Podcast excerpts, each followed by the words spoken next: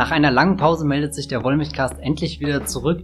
Wir haben einen phänomenalen Donnerstag hinter uns, wo wirklich sehr viel im Kino angelaufen ist, was uns die Wahl natürlich für den heutigen Podcast sehr schwer gemacht hat. Wir haben äh, High Life, der neue Film von Claire Denis mit Robert Pattinson, über den wir letztes Jahr schon mal äh, geredet haben, zum Beispiel im Jahresend-Podcast, kann ich mich erinnern, dass der Film in der einen oder anderen Liste aufgetaucht ist. Dann äh, startet der tolle äh, Blumhouse-Horrorfilm Ma, der nicht ganz so gut ist, wie er sich anhört.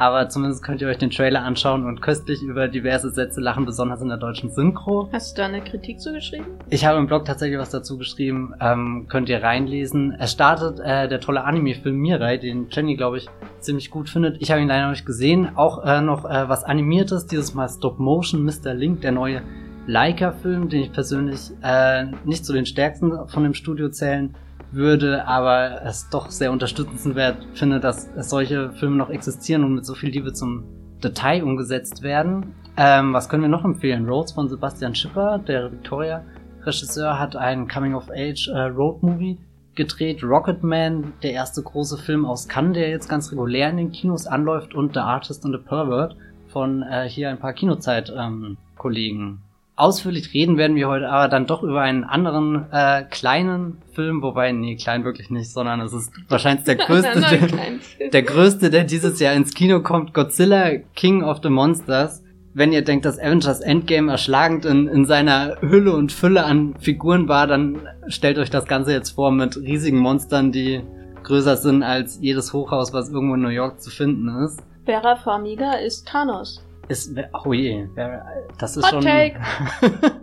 und ein kleiner Spoiler zum Einstieg. Aber äh, vielleicht an dieser Stelle auch schon, wir werden im Detail auf die Filme eingehen. Das heißt, äh, wenn, wenn ihr da nicht zu viel äh, vorher wissen wollt, dann müsstet ihr am letzten, besten jetzt abspringen.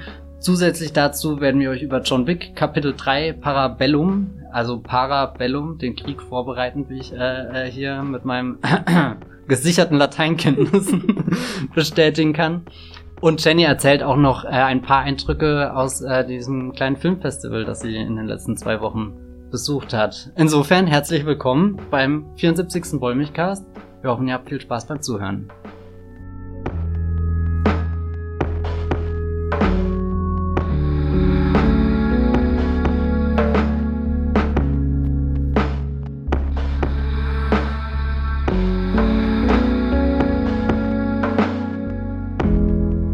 Der neue Godzilla-Film King of the Monsters fängt mit einer ziemlich eindrücklichen Szene an, die auch direkt den Bogen zum ähm, ersten Teil dieses äh, von Warner 2014 ins Leben gerufene Monsterverse äh, wieder aufgreift. Da sehen wir den, den Himmel und die roten äh, Streifen, die die Soldaten hinter sich herziehen. Das war ja eine ganz große Szene in dem von Gareth Edwards inszenierten Vorgänger. Und jetzt äh, wirft uns Michael Doherty. Das ist äh, unter anderem Trick or Treat und äh, diesen Krampus-Weihnachtsfilm hat er gemacht, wo er, glaube ich, vor allem aufgrund seines Umgangs mit dem Monster und, und den praktischen Effekten sich so ein bisschen vor. Und er hat die Drehbücher geschrieben für X-Men 2 von Brian Singer. Oh. Und einen späteren, ich weiß nicht, ob First Class oder Days of Future Past. Auf jeden Fall gehört er auch so ein bisschen zum X-Men-Franchise. Das wusste ich gar nicht. Also dann hat er ja sogar richtig äh, Franchise-Erfahrung schon gesammelt, genau. Und er greift jetzt diese ikonische Edwards-Szene auf, aber sagt auch gleich, dass das äh, sein eigener Film ein bisschen ist. Wie, wie hast du das dann so, so, so wahrgenommen? Wie, wie, wie fügt sich jetzt der, der dritte Teil in dem Monsterverse? Es gab ja dazwischen noch ähm, Kong Skull Island von dem äh, großen Jordan Vogt Roberts. Äh, wie, wie, wie fügt sich da äh, Godzilla 2 ein? Hast du das Gefühl, das ist immer noch die gleiche Reihe oder, oder wurde zwischendrin schon zweimal ein Soft-Reboot durchgeführt und jetzt sehen wir irgendwie eine ganz neue Version von diesen Monstern? Also auf mich wirkt das wie so der erste Film, der wirklich die Ansprüche dieser Reihe ausbuchstabiert, weil beim ersten Film von Gareth Edwards hatte ich noch so ein bisschen das Gefühl, dass er sich ein bisschen scheut davor, das Monster in dem Verse ähm, wirklich anzugreifen und so dies, das als Spektakel hervorzuheben. Also er wollte ja immer mehr sein als nur ein Monsterfilm, so rein von der Inszenierung her. Dementsprechend war das ja die ganze Zeit so eine Vorenthaltung unseres Genusses äh, der Monster-Action. Demgegenüber war dann für mich der ähm, King Kong-Film von deinem hochverehrten äh, Aldi äh, Coppola. Äh, Moment, sag das nochmal. Aldi, Aldi Coppola. Coppola. ähm, für mich schon eher sowas wie das war dann schon wieder die zynische Variante, wo es zu viel von allem gab. Also der hat ja dann ähm, das so überstilisiert, diese Geilheit dieses Monsters da auf der Insel äh, mit seinen Coppola-Anleihen und Apocalypse Now und so weiter, dass es mir schon wieder hochkam und es zu viel war von allem. Also da war diese, diese Naivität des ähm, Monsterfilms der Marke Toho ähm, war dann schon wieder weg. Was ja bei Kong durchaus Sinn macht, weil das ähm, eben aus einer ganz anderen Ecke kommt ja ursprünglich. Aber mir hat das jedenfalls beides nicht so richtig gefallen und demgegenüber kommt jetzt dieser King of the Monsters Film als eine, also als erste echte Vision dieses Monsterverse, die mir Lust auf wirklich mehr macht, ne? Also sowohl, also wo sowohl das, diese Monster-Action als Spektakel, die hat natürlich auch so Probleme, aber sie funktioniert schon irgendwie. Also sie hat mir mein, mich, äh, mich, äh, meine, meine niedersten Bedürfnisse an Monster Action schon befriedigt und andererseits auch der menschliche Aspekt, der wesentlich erfolgreicher ist als bei, bei den beiden äh, vorangegangenen Filmen. Ähm, insofern war mein Eindruck, boah, ist geil. Und wie ging's dir? ich hatte super Gänsehaut bei dieser ersten Szene. Ähm, einfach weil ich diesen Moment in dem ersten Godzilla so liebe. Das, den gucke ich mir auch regelmäßig auf YouTube an, einfach weil ah, das ist irgendwie auch, aber selbst in diesem Film wirkt dieser Moment dann nochmal was Besonderes. Da ist dann auch dieses, dieses Heulen, äh, diese Musik da hier im Hintergrund und äh, da, da habe ich wirklich das Gefühl, dass da gerade eine Apokalypse stattfindet. Aber ich muss auch gestehen, dass ich bei dem Edwards-Film nie das Gefühl habe, dass sich daraus wirklich ein Franchise entwickeln kann. Also so auch jetzt im Nachhinein, jetzt wo ich äh, King, äh, King of the Monsters gesehen habe, weiß ich, also so, so in der Theorie kann ich den Anschluss nachvollziehen und finde auch schön, wie diese äh, eine zentrale Szene als, als Übergang benutzt wird, um die Monster im Hintergrund nochmal die Stadt zerstören zu lassen, während im Vordergrund dann hier Kyle Chandler, Vera Farmiga und Millie Bobby Brown als die neuen Hauptfiguren der, der, zumindest der Godzilla-Reihe, keine Ahnung, wie das äh, in Zukunft ein Zusammenspiel mit King Kong und so ist. Keine Ahnung, der King Kong-Film ist ja echt super weird. Ich habe den mir neulich nochmal versucht anzuschauen und habe irgendwie gehofft. Und du bist doch der ja. weltgrößte Jordan Ford Roberts-Fan, ausgehend von deinem Twitter-Account. Es ist echt unglaublich. Ähm, so ein Regisseur, von dem ich keinen Film richtig gut finde, aber ihn als Persönlichkeit unfassbar faszinierend. Schon allein äh, die, die Setbilder, wenn, wenn er da hier seinen Bart streichelt und darüber nachdenkt, wie hätte das Coppola gemacht? Und dann lässt er einfach irgendwie einen Helikopter. Heart of Dampness. Heart Entschuldigung. Ja, keine Ahnung. Ich glaube, er ist vielleicht wirklich ein guter Regisseur, um sowas total Verrücktes wie hier Metal Gear Solid zu verfilmen. Ähm, das habe ich zwar nie gespielt, aber alles, was mir, das ist doch Hideo Kojima. Äh, das, ist es nicht so Schleicher-Action? Kann das sein? Oh, War das ich ich habe wirklich keine Ahnung davon, aber alles, was die Leute sagen, was da so inhaltlich passiert, wäre so abgefahren. Und ich glaube, er ist ein guter Regisseur, um, um abgefahrene Stoff, weil er will ja den King Kong auch möglichst abgefahren machen, merkt aber nicht, dass das irgendwie nicht der richtige Tonfall ist. So, er hätte sich einfach nochmal den Peter Jackson King Kong anschauen müssen, weil das ist halt der, den wir brauchen und verdienen und wobei, wer, wer weiß. Das verdienen wir, wir schon, ne? ja. Genau. äh, aber zumindest ein, ein sehr guter King Kong, der irgendwie sowohl den, den, dieses klassische Monster als auch den modernen Blockbuster-Anspruch äh, sehr schön vereint und, und ein bisschen diese Nostalgie auch mitbringt, die dafür existiert für hier diese 30er Jahre und jetzt gut, der Fock Roberts hat ihn in das Vietnam der 70er irgendwie so gequetscht. Das ist wirklich mehr Apocalypse Now als irgendwas anderes. Aber auch da dann nicht düster genug, sondern viel zu sehr auf diese, diese Comic-Facetten und, und da bin ich dann ganz froh, dass der neue Godzilla-Film auch ein bisschen weggekommen ist. Er hat nicht so, so, so, so einen derben Humor irgendwie. Also so bei, bei dem Kong-Film war das halt teilweise schon bodenlos, was er da irgendwie durchgezogen hat an, wie er sich aufgeilt, wie die, die Soldaten da zerfetzt und zerrissen werden von irgendwelchen Monstern und das kommt so aus dem Nichts in dem Film und existiert dann einfach nur, weil es wirklich dieser, dieser grafische Moment ist, den du in Giftform super abfeiern kannst, aber im, ja, im Film dann irgendwann schon ja auf die Nerven geht, wenn, wenn sich das wiederholt und es sind dann immer nur die gleichen Gesten und die sind alle super, um sie in einen Trailer zusammenzuschneiden, was ich generell eh das äh, Gefühl habe, dass das Monsterverse geschaffen wurde, um äh, wirklich atemberaubende Trailer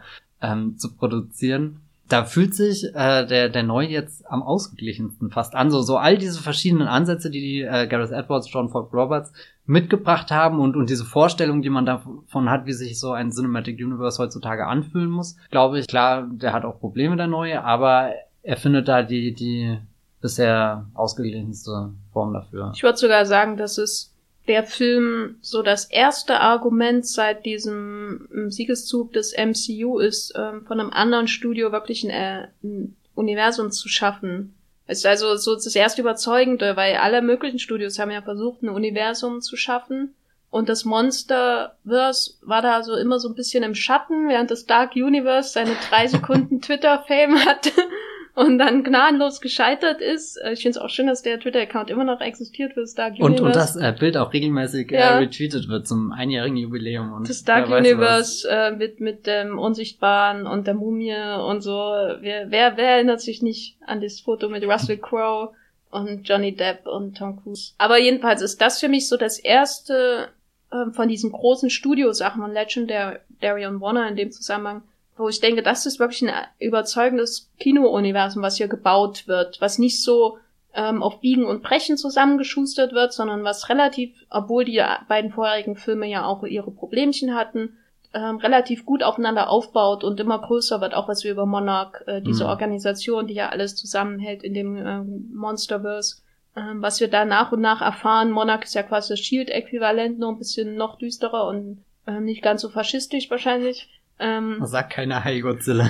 noch nicht. Nee, aber das äh, finde ich wirklich überraschend, dass, dass äh, diese tumbe Monster-Geschichte so als Kino-Universum ähm, sich doch eigentlich sehr gut anbietet. Aber muss auch sagen, weil wir schon von Kino-Universum reden, äh, diese Auftaktsequenz ist natürlich nur ein, ein, ähm, ein blasser Schatten von einer viel größeren Sequenz, nämlich meiner, glaube ich, liebsten Comicfilm-Sequenz aus den letzten, na wahrscheinlich seit Batman Returns ähm, von Tim Burton, nämlich äh, aus dem großen Zack Snyder Werk. das hast du jetzt gesagt, äh, Batman vs. Superman, der Auftakt, ähm, Mhm. wo wir quasi die Zerstörung aus Man of Steel vom Boden aus in Metropolis sehen mit den Augen von Bruce Wayne. Äh, und hier wird das ja noch ganz kurz angerissen, aber doch recht effektiv, oder? Also das ist auch so bei all dem Chaos, was da passiert dann später und, und dem, keine Ahnung, riesengroße Monster treffen aufeinander und Städte werden zermalmt und oder oder wir sehen schon gar nicht mehr, wie die Städte zermalmt werden. Also der Film überschüttet ja einen einfach nur mit gigantischen Dingen, die passieren. Und trotzdem ist hier, wie Kai Chandler da in dieses Feuerinferno blickt und total fassungslos ist und da haben wir ja noch gar nicht so richtig äh, realisiert, wie er da jetzt reinpasst, welche Rolle er spielt, was er schon alles verloren hat oder so. Das wird ja nach und nach dann erst so, aber aber echt dieser dieser schwitzende Blick von und er kann halt unfassbar gut schwitzen.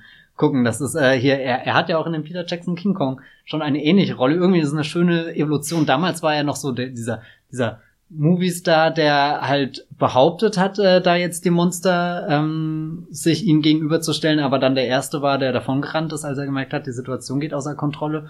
Und jetzt ist er hier, äh, keine Ahnung, schon gut zehn Jahre später. Wann war, war King Kong? 2005 oder Gott, das ist ja schon Das ewig ist schon her. sehr lange her, ja. Wahnsinn. Ähm, na gut, also deutlich länger her. Er ist gereift und, und findet sich jetzt in der Rolle des, des Mittlers zwischen der großen Masse der Menschheit und der großen Masse der Monster wieder und versucht sie irgendwie so wie Spider-Man zusammenzuziehen, wenn er zum Beispiel hier in Spider-Man 2 äh, versucht, den, den, den U-Bahn-Waggon aufzuhalten, was ich zum Beispiel einer größten Comic-Verfilmungssequenz der letzten äh, 20, 30 Jahre finde.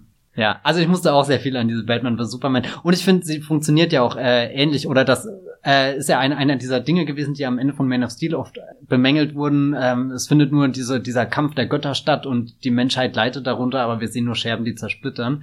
Und irgendwie schafft das dann Zack Snyder im zweiten Film mit so einer ganz kleinen äh, Perspektivenwechsel, mit so einem ganz kleinen Perspektivenwechsel dann nochmal was Menschliches reinzubringen oder, oder irgendwie so das Schicksal des kleinen Mannes. Äh, Das ja, kleine Mann ist kleine- super Multimillionär Bruce Wayne. Ja, aber Er hätte auch Steve Jobs da rumrennen lassen können, das kleine Mann. Das stimmt auch.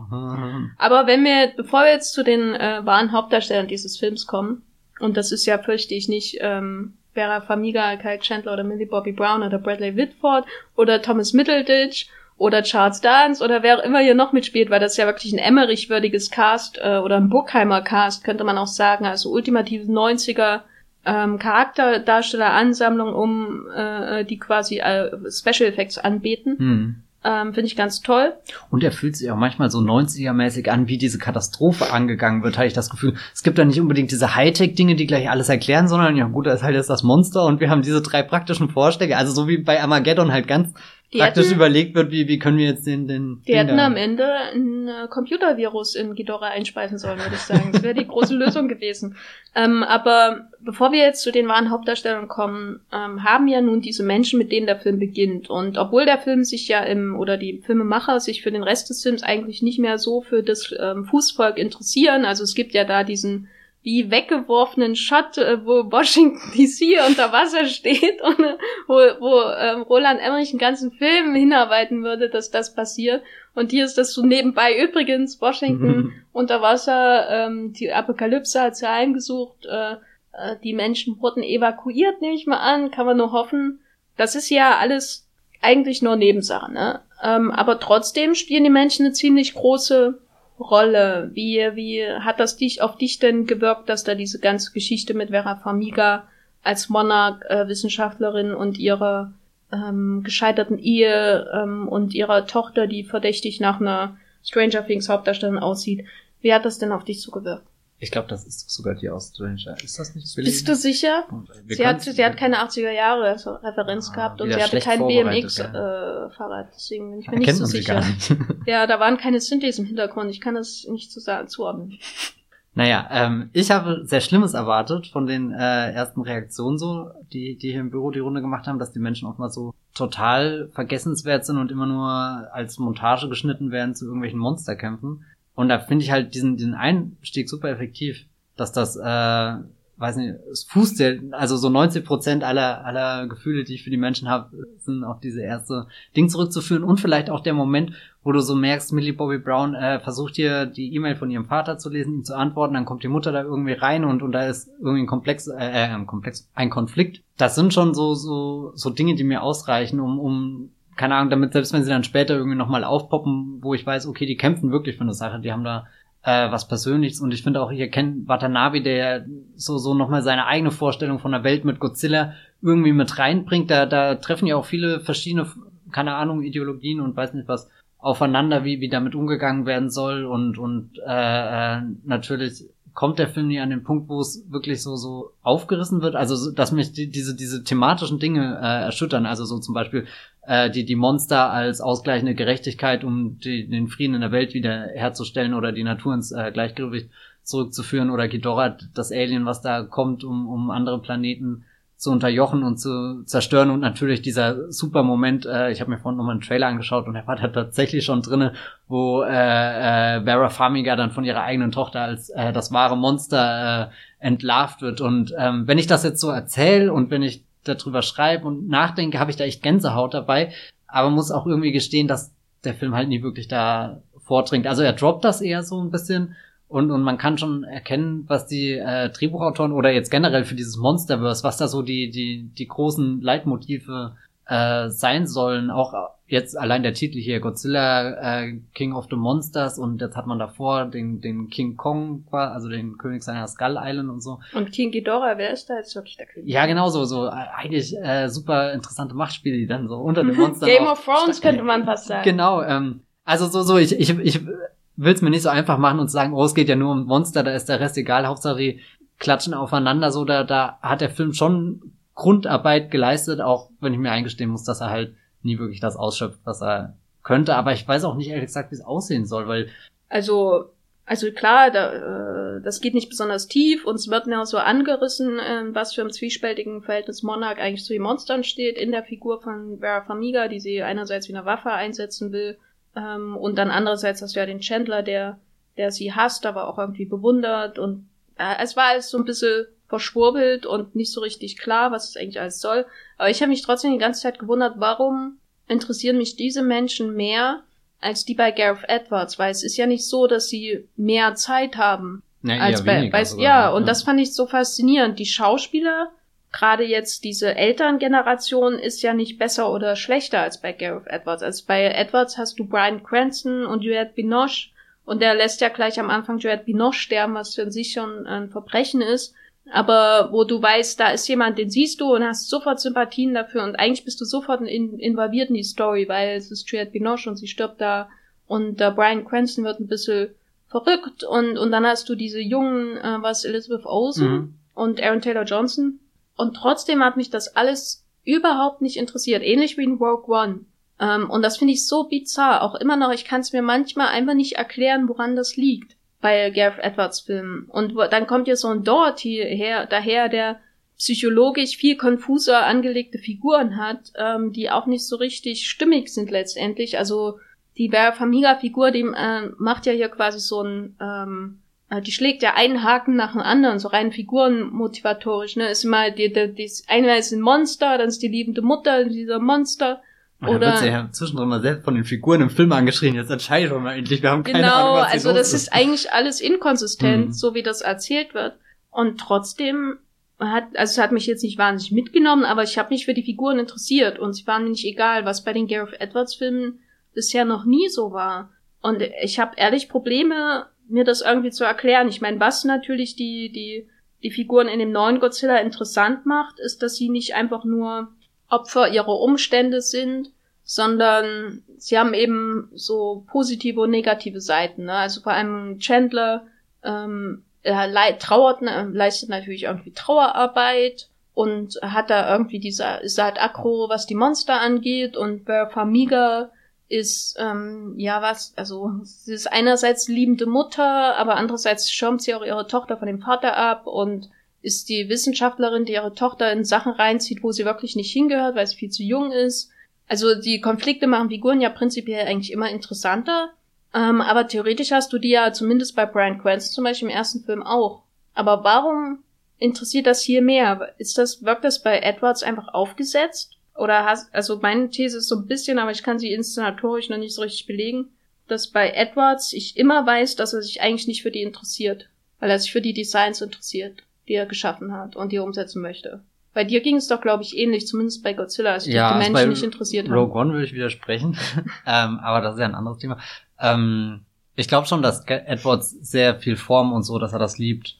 Also von den drei Filmen, die er jetzt gemacht hat, ist das, steht das ja bei allen irgendwie im Vordergrund. Ich glaube, es liegt beim ersten bei mir persönlich halb an den Figuren, aber auch halb an den Schauspielern, weil Aaron Taylor Johnson hat bei Kickers irgendwie funktioniert, als er dieser schräge Außenseiter war oder so. Da hatte ich das Gefühl, wow, das ist eine Figur, mit der ich mich identifizieren kann, bis an den Moment, wo sehr viel Blut gespritzt ist und danach nicht mehr. Und er fällt ja auch irgendwie oder stolpert in diesem äh, äh, in Age of Ultron als Quicksilver sehr, sehr verloren rum, so. Obwohl, Stimmt, da waren die ja Geschwister, ne? Ja, ja, genau. Super wird übrigens, genau.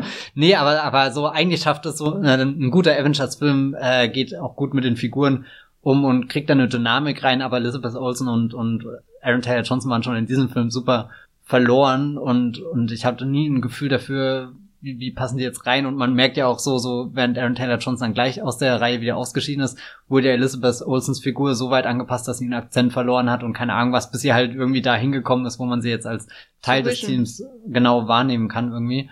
Hm, hat ihn ja sogar überlebt. Und da sind Millie Bobby Brown und Kyle Chandler für mich definitiv mehr Figuren, denen ich äh, gefolgt bin. Vera Farmiga, muss ich gestehen, bin ich irgendwann ausgestiegen, weil es eben so inkonsequent ihr Handeln war und dieses ständige Hin und Her und was ja dann am schlimmsten wurde, dass sie ja dann irgendwie gegen Charles Dance so die Kontrolle verliert, dass, dass sie da dass ihre Figur dann auch noch so eine naive Seite besitzt und das nicht kommen gesehen hat, dass Charles Dance, hallo Game of Thrones, äh, wer, wer, das ist der Vater, der auf der Kloschüssel abgeschossen wird. Ich meine, ist doch klar, dass der mit King Ghidorah nichts Gutes vorhat. Du stellst ähm, mir King Ghidorah vor, der auf der Kloschüssel abgeknallt wird von einem Laser 3 von Godzilla. Ja, warum nicht? Also ich glaube, es ist so, so eine halbe Mischung aus irgendwie die Figuren haben interessante Konflikte und sind einfach besser besetzt Wobei eben äh, Juliette Binoche und äh, Brian Cranston ja auch definitiv äh, Argumente für den ersten Godzilla wären, der mir dann rückblickend ist das, glaube ich, der Film, den ich mir am ehesten nochmal anschauen würde, weil der einfach mehr Neugier bei mir irgendwie zurücklässt. Das ist vielleicht als irgendwas, wenn wir, wenn wir von den Figuren auch zu den Monstern beim, beim zweiten Godzilla kommen, haben wir ja vorhin schon gesagt, er liefert so, so, so viel, das hätte ich irgendwie ein bisschen erschlägt, erdrückt oder äh, ich weiß gar nicht, wer es gesagt hat, Hendrik oder Patrick hier, unsere Kollegen, äh, er ist so, so sättigend einfach mit, mit, mit so einer Wucht, er ist so, so, so weiß erster Gang, zweiter Gang, dritter Als würde Gang. man äh, den, den Kopf von King Ghidorah runter genau. schlucken. Und das ist eigentlich mega cool, also so, so, ich habe mich mehrmals ertappt, wie ich dachte, oh, das jetzt auch noch und so, so, aber nicht mit, oh, das jetzt auch noch, sondern, ah, stark, so, so, das wollte ich unbedingt noch sehen, dieses Bild. Und das hat er mir jetzt noch geschenkt. So irgendwie Mothra äh,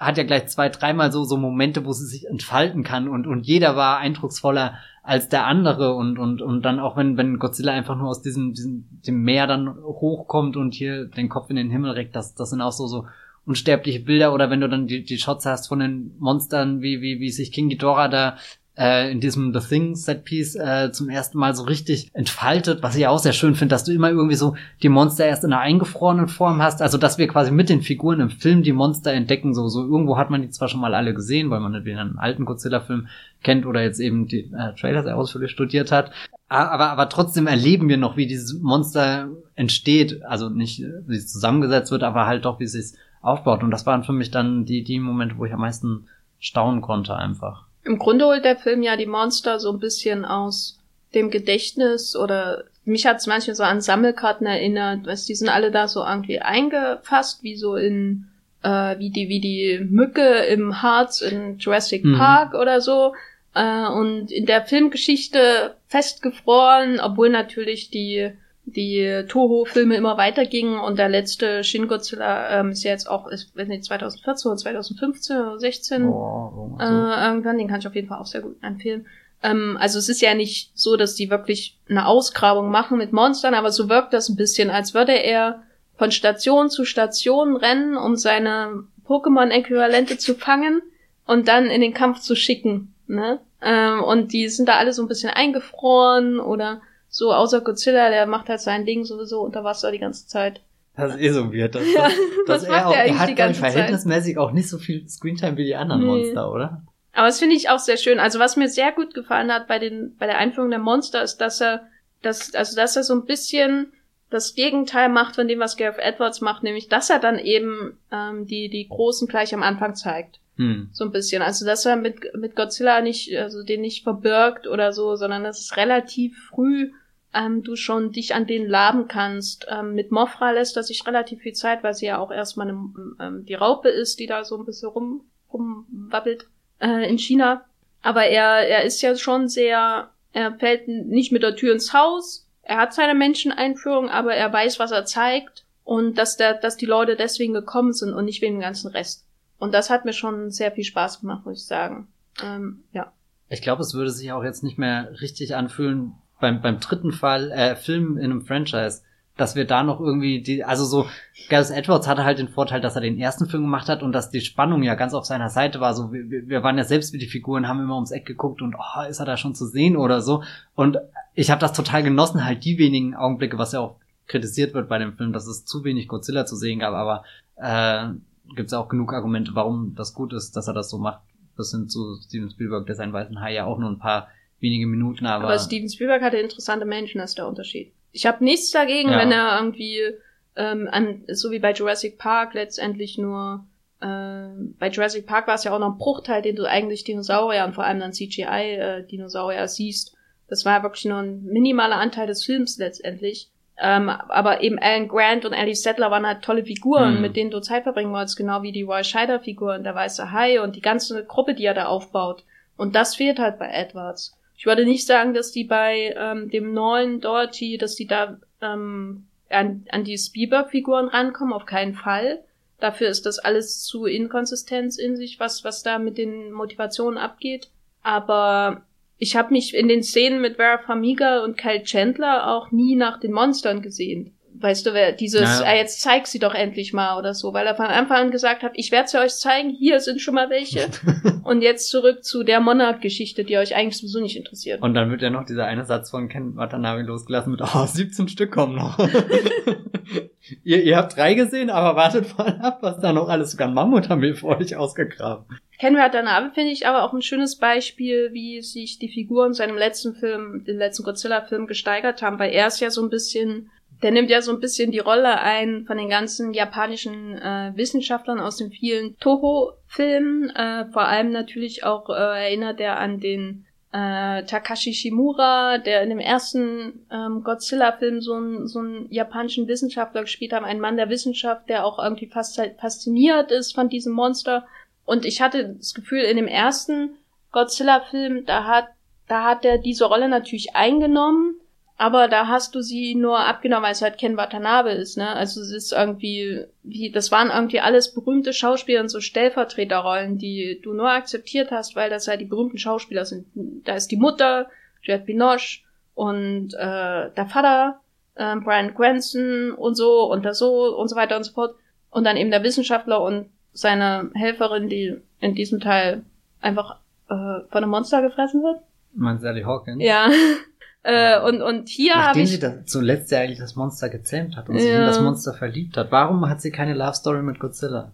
Das ist die Frage, die man auf jeden Fall stellen sollte nach diesem Film. Ähm, warum ist sie nicht auf Mofra davongeritten, ne? Ah. Ähm, aber hier habe ich zum hier hatte ich zum ersten Mal dieses ähm, Gefühl von Watanabes Figur, die, ähm, dass er die ihn verehrt, weißt du, dass Mhm. dieses, es gibt, mein, es gibt so viele Verweise darauf, dass Godzilla im Prinzip Jesus ist in dem Film, bis hin zu seiner Auferstehung äh, und das Kreuz, was da in diesem mexikanischen ähm, Subplot da eingeführt ähm, wird. Und zwar, die werden ja auch, ich meine, es muss ja nicht, da muss man ja nicht weit äh, ausholen, die werden ja sehr als Götter bezeichnet in dem Film. Und sie finden ja dann auch quasi sowas wie Atlantis, wo, wo ähm, die Monster wie, wie Götter ähm, verehrt werden, wie die First Men in Game of Thrones, die äh, plötzlich auf White Walker treffen das ist dann King Ghidorah, ne? Hm. Ich würde auf alle Fälle das Prequel schauen, was so vor zig Millionen Jahren spielt, wo man irgendwie so, so, so ein bisschen so eine Mischung aus äh, hier Apokalypto und dem Roland Emmerich-Film 10.000 BC, nur halt in wirklich gut. Und dann äh, fliegt er irgendwie so die ganze Zeit so ein Rodan vorbei und dann merkt man, wie die ganzen Massen so sich so hinlegen und da- das Viech anbieten. Also, was mir halt sehr gut gefallen hat, äh, natürlich hat der Film inszenatorische Probleme und ich finde, es funktioniert nicht immer, dass man da so in Schnee äh, äh, oder Regen oder Asche oder was weiß ich äh, mit Wackelkamera irgendwie immer wechseln muss zwischen äh, dieser dokumentarischen Bodenperspektive, die er von Gareth Edwards übernimmt, und dem, wir wollen ja eigentlich sehen, was da oben passiert, und das ist so geil, äh, Aufnahmen, die er dann eigentlich hat, was eher seinem Wesen entspricht aber er bringt wirklich diese Liebe, dieses anfassen wollen, was ja auch mehrmals dann im Film passiert, zu diesen Monstern, dass die Leute davon eigentlich nicht genug bekommen. Die wollen die antatscheln und mit nach Hause nehmen und vor ihnen niederknien. Das bringt er für mich sehr schön rüber. Das ist, wenn deine Paddington-Liebe außer Kontrolle gerät und die Monster auf einmal größer werden. Paddington vs. Godzilla. Also da ist ganz klar, wer gewinnt. Paddington halt einfach. Der Ja. streichelt Godzilla und bietet ihm Marmeladentoast an. Und dann setzt sich Godzilla so hin mit seinen kleinen Ärmchen und fängt an, das Marmeladentoast zu knabbern. Ich glaube, ich bin gerade innerlich gestorben. Äh, ich kann das nachvollziehen, was du beschrieben hast. Und mich hat dann der Film aber auch immer an dem Punkt verloren, wo die Monster so richtig aufeinander zugerannt sind.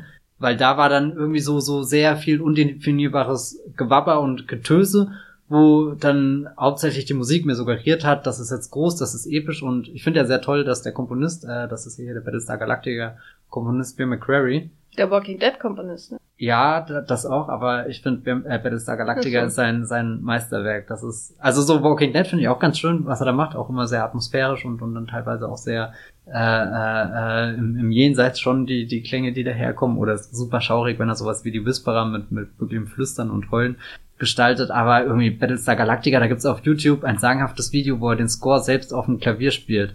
Und ich weiß nicht, wie oft ich das schon gesehen habe. Das sind so, glaube ich, 14 Minuten oder so. Oder es gibt einzelne, ich weiß nicht. Aber zumindestens, äh, das sind Wahnsinn, wahnsinnige äh, Kompositionen. Und ich finde es sehr schön, dass er jetzt eben auch mal äh, einen großen Blockbuster da machen kann, wo er auch eine Vielfalt hat. Nicht nur dieses Trampeln und äh, äh, eben die, die, diese typischen äh, große Action-Blockbuster-Sounds, die man momentan überall hört, sondern gerade wenn sie da runter nach Atlantis äh, fahren, da wechselt er ja auf einmal in einen Chor und ich hatte das Gefühl, ich bin gerade irgendwo so zwischen dem Ende von Die Rache der Sith, wo, wo Anakin gegen äh, äh, äh, Obi-Wan kämpft und, und äh, irgendwie so. Kommt so jetzt noch ein Harry Potter Vergleich? Nee, Herr der Ringe wäre das Ja. gewesen, was ich genannt habe. Weil da sind sie doch am Ende auch hier in einem Schicksalsberg und dann hier der. Ich wollte nur äh, schauen, ob du deine Ja. Strichliste äh, abhackst. Ich, ich überlege echt schon seit 30 Minuten angestrengt, wie ich Harry Potter da irgendwie reinkriege. ähm, Na, Rodan sieht halt aus wie ein Hippogreif, ne? muss man ja schon sagen, wie es ist. Die, Ja, der hat doch stimmt. dasselbe Gesicht. Und stell dir mal vor, wie Harry Potter äh, auf Rodan auf die Kamera zufliegt und dann im troposchen äh, Freeze-Frame lächelt. Wäre das nicht ein besseres Ende für äh, The Prisoner of Azkaban? Da ich ja finde, das ist ein perfekter Film. Nein, aber ja, ich sehe das Bild auf alle Fälle.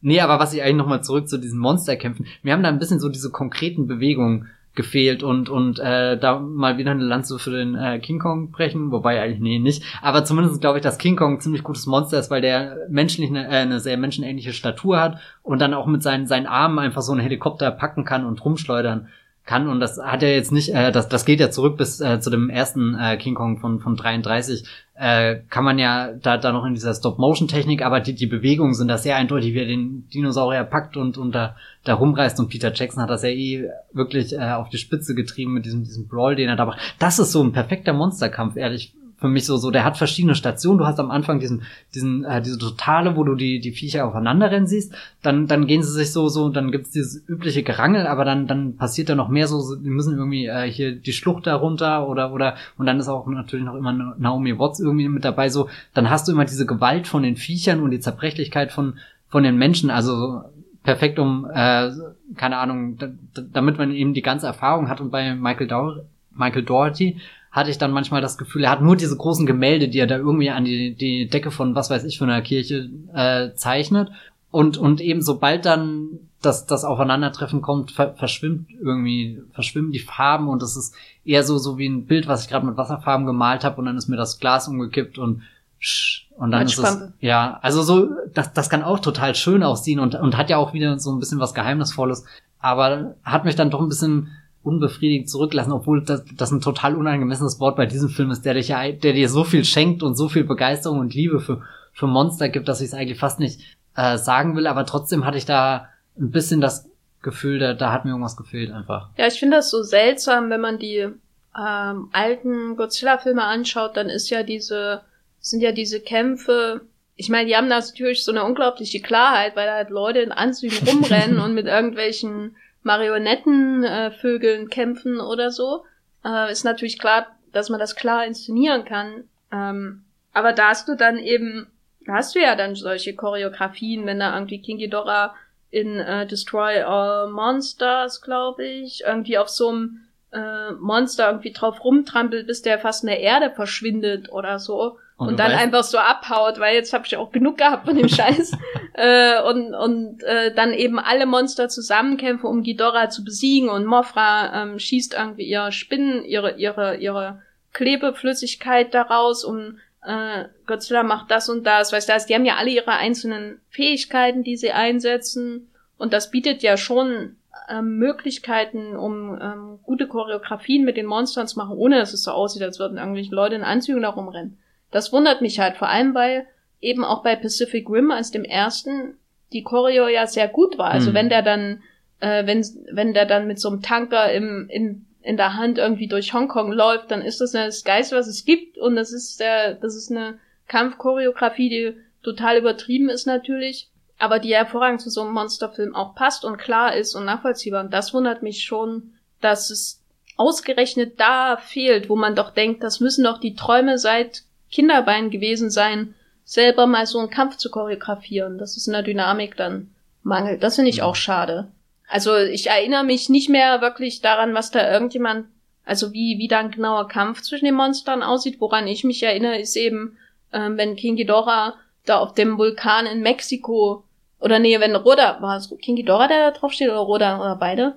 Na, es gibt, ich weiß nicht, wo Ghidorah steht, aber hier, wo dieses Kreuz dann auch unten ist, genau, wo er seine das Flügel Mexiko. so ausbreitet äh, und seine Trägkraft. Genau, ja. und äh, ich erinnere mich offensichtlich nicht so gut dran, wenn ich das nicht mehr auseinanderhalten kann. Aber ähm, das sind so halt Bilder, die sich eingebrannt haben. Oder Mofra, die am Himmel erscheint, wie, wie die Hand von äh, Gott persönlich, die her herausreicht, äh, äh, um, um dich hochzuholen. So ein bisschen das ähm, Mofra, Genau. Ähm, das, das hat sich halt eher eingebrannt mhm. als die tatsächlichen Kampfszenen. Außer dann natürlich, wenn Godzilla, und ich fürchte, es hört sich schon an wie so ein Dragon Ball äh, Podcast, äh, seine Feuerform annimmt, um, um alles einfach zu schmelzen in seiner Umgebung. Du ahnst gar nicht, wie lange ich es mir verkniffen habe, äh, diesen Dragon Ball Ding zu bringen, aber ja. Das war das letzte Mal, dass ich so reden werde. Aber es ist noch nicht die stärkste Form. Ich glaube, er wird noch eine stärkere im nächsten Teil entwickeln, weil seine Gegner ja auch immer mächtiger werden. Und ja. das kann noch nicht die endgültige Form gewesen sein. Auch ich wenn war, die Form schon da, unglaublich episch ich ist. Ich warte auf Mecha Godzilla. So, aber wir müssen ja langsam mal zum Schluss kommen, was Godzilla angeht. Ähm, was ist denn so dein Fazit, du als ähm, ausgewiesener Fan des äh, von Herrn Gareth Edwards? Als ausgewiesener Fan von Herrn Garrett Edwards gibt es natürlich nichts, was äh, seiner majestätischen Inszenierung auch nur ansatzweise äh, das Wasser reichen kann. Nee, Quatsch. Ähm, ich mag ihn, äh, ich mag ihn sehr, auch wie er seine Filme gestaltet. Äh, Godzilla ist kein Rogue One. War ja damals nach dem Kino auch ein bisschen enttäuscht irgendwie. Da hatte ich mir mehr so einen Jurassic Park Film erwartet. Das war auch damals so eine Phase, wo ich total äh, Spielberg neu entdeckt habe und kam dann nicht auch irgendwie kurz davor der äh, nochmal ins Kino hier 2013 oder so, kann das sein? 3D. Ja, Mhm. und dann 2014 der Godzilla. Ähm, aber als ich ihn danach nochmal gesehen habe, ist das wirklich ein erstaunlicher Film. Und ich habe vorhin schon gesagt, ist der, der mich am ehesten neugierig zurücklässt. Ähm, der King Kong-Film ist einer, wo ich weiß, da will ich einzelne Szenen nochmal sehen, aber sobald ich den Film ganz anfange, verdrehe ich irgendwie innerlich die Augen und sterbe tausend Tode, weil da ja auch irgendwie Brie Larson und Tom Hiddleston, das sind die zwei Leads in diesem Film und keiner redet darüber so. So alle tun so, als wäre Captain Marvel jetzt die erste große Blockbuster-Rolle von Brie Larson gewesen. Ähm, Ich erinnere mich noch an Sam Jackson und war da nicht noch John C. Reilly in dem Film? Oh ja, als er hier der verrückte Colonel genau, Kurz, die, die anderen waren mir alle egal. Genau. Ja, also so insofern ähm, momentan im Monsterverse belegt der äh, King of the Monsters den stabilen zweiten Platz und ist deutlich besser als äh, Kong und minimal schlechter als Ding und ich mag ihn einfach sehr. Es ist, weiß nicht, pure Begeisterung für diesen Wahnsinn. Also für mich ist es äh, der beste von den dreien bisher, was auch nicht schwer ist, weil ich die anderen nicht mochte. Ich finde es ihn immer noch schwächer als ähm, der Taurus Pacific Rim. Als Pacific Rim ist für mich von diesen neueren Monsterfilmen immer noch so der, der geschlagen werden muss. Ähm, aber er ist auf jeden Fall, also King of the Monsters ist auf jeden Fall in sich äh, äh, gelungener, so als Monster Entertainment wie vielleicht der Emmerich Godzilla hätte sein sollen. Obwohl ich immer den auch in meinem Herzen immer noch trage, weil es der erste Godzilla-Film war. ist das von allen Godzilla-Filmen dein Lieblingsfilm? Nee, aber ähm, ich, ich liebe halt diese, ich liebe halt die Emmerich-Filme aus den 90ern vor der Patriot. Ähm, und also, weil auch diese Burkheimer Produktion, wo immer die ganzen Stars dabei waren. Es muss nicht Michael, Michael Bay unbedingt sein, aber ähm, so generell, das ist das mit dem Kino, mit dem ich aufgewachsen bin, mehr noch als diese ganze, äh, wo wir schon bei Stranger Things waren, allem dieses ganze 80er Jahre Bagage. Ich meine, das habe ich natürlich auch alles gesehen, aber das, womit ich mein Aufwachsen mein cineastisches Aufwachsen identifiziere, ist halt eigentlich eher sowas wie Buckheimer und Emmerich, ne? Ähm, weil da war ich dann irgendwie irgendwann zwölf und da habe ich das viel stärker wahrgenommen, was das eigentlich ist, alles so. Ähm, und da finde ich ihn, halt- also im Vergleich zu dem, es ist schon so, für mich, das ist für mich Nostalgie-Kino, ne? So, das ist für mich 90er Nostal Nostalgie, King of the Monsters. Und der ist auf jeden Fall in diesem Zusammenhang gelungener als zum Beispiel der zweite Pacific Rim, Mhm. über den wir auch einen Podcast gemacht haben. Und ähm, eine schöne Ergänzung für mich äh, zu, zu The Wan- Wandering Earth, äh, den chinesischen Blockbuster, der ja auch so ein bisschen in die Richtung gegangen ist. Ähm, so Ensemble-Katastrophenfilm. Äh, und äh, das ist eigentlich doch als für Sommerunterhaltung ein gutes Jahr bisher, wenn man ähm, die, die, die Schlussspiele von bestimmten ähm, Super-Franchises mal außen vor lässt. Und wir haben noch nicht Man in Black und äh, Hobbs Shaw gesehen vor allem. Ja, Hobbs Shaw, da bin ich auch ähm, ganz gespannt, was das wird.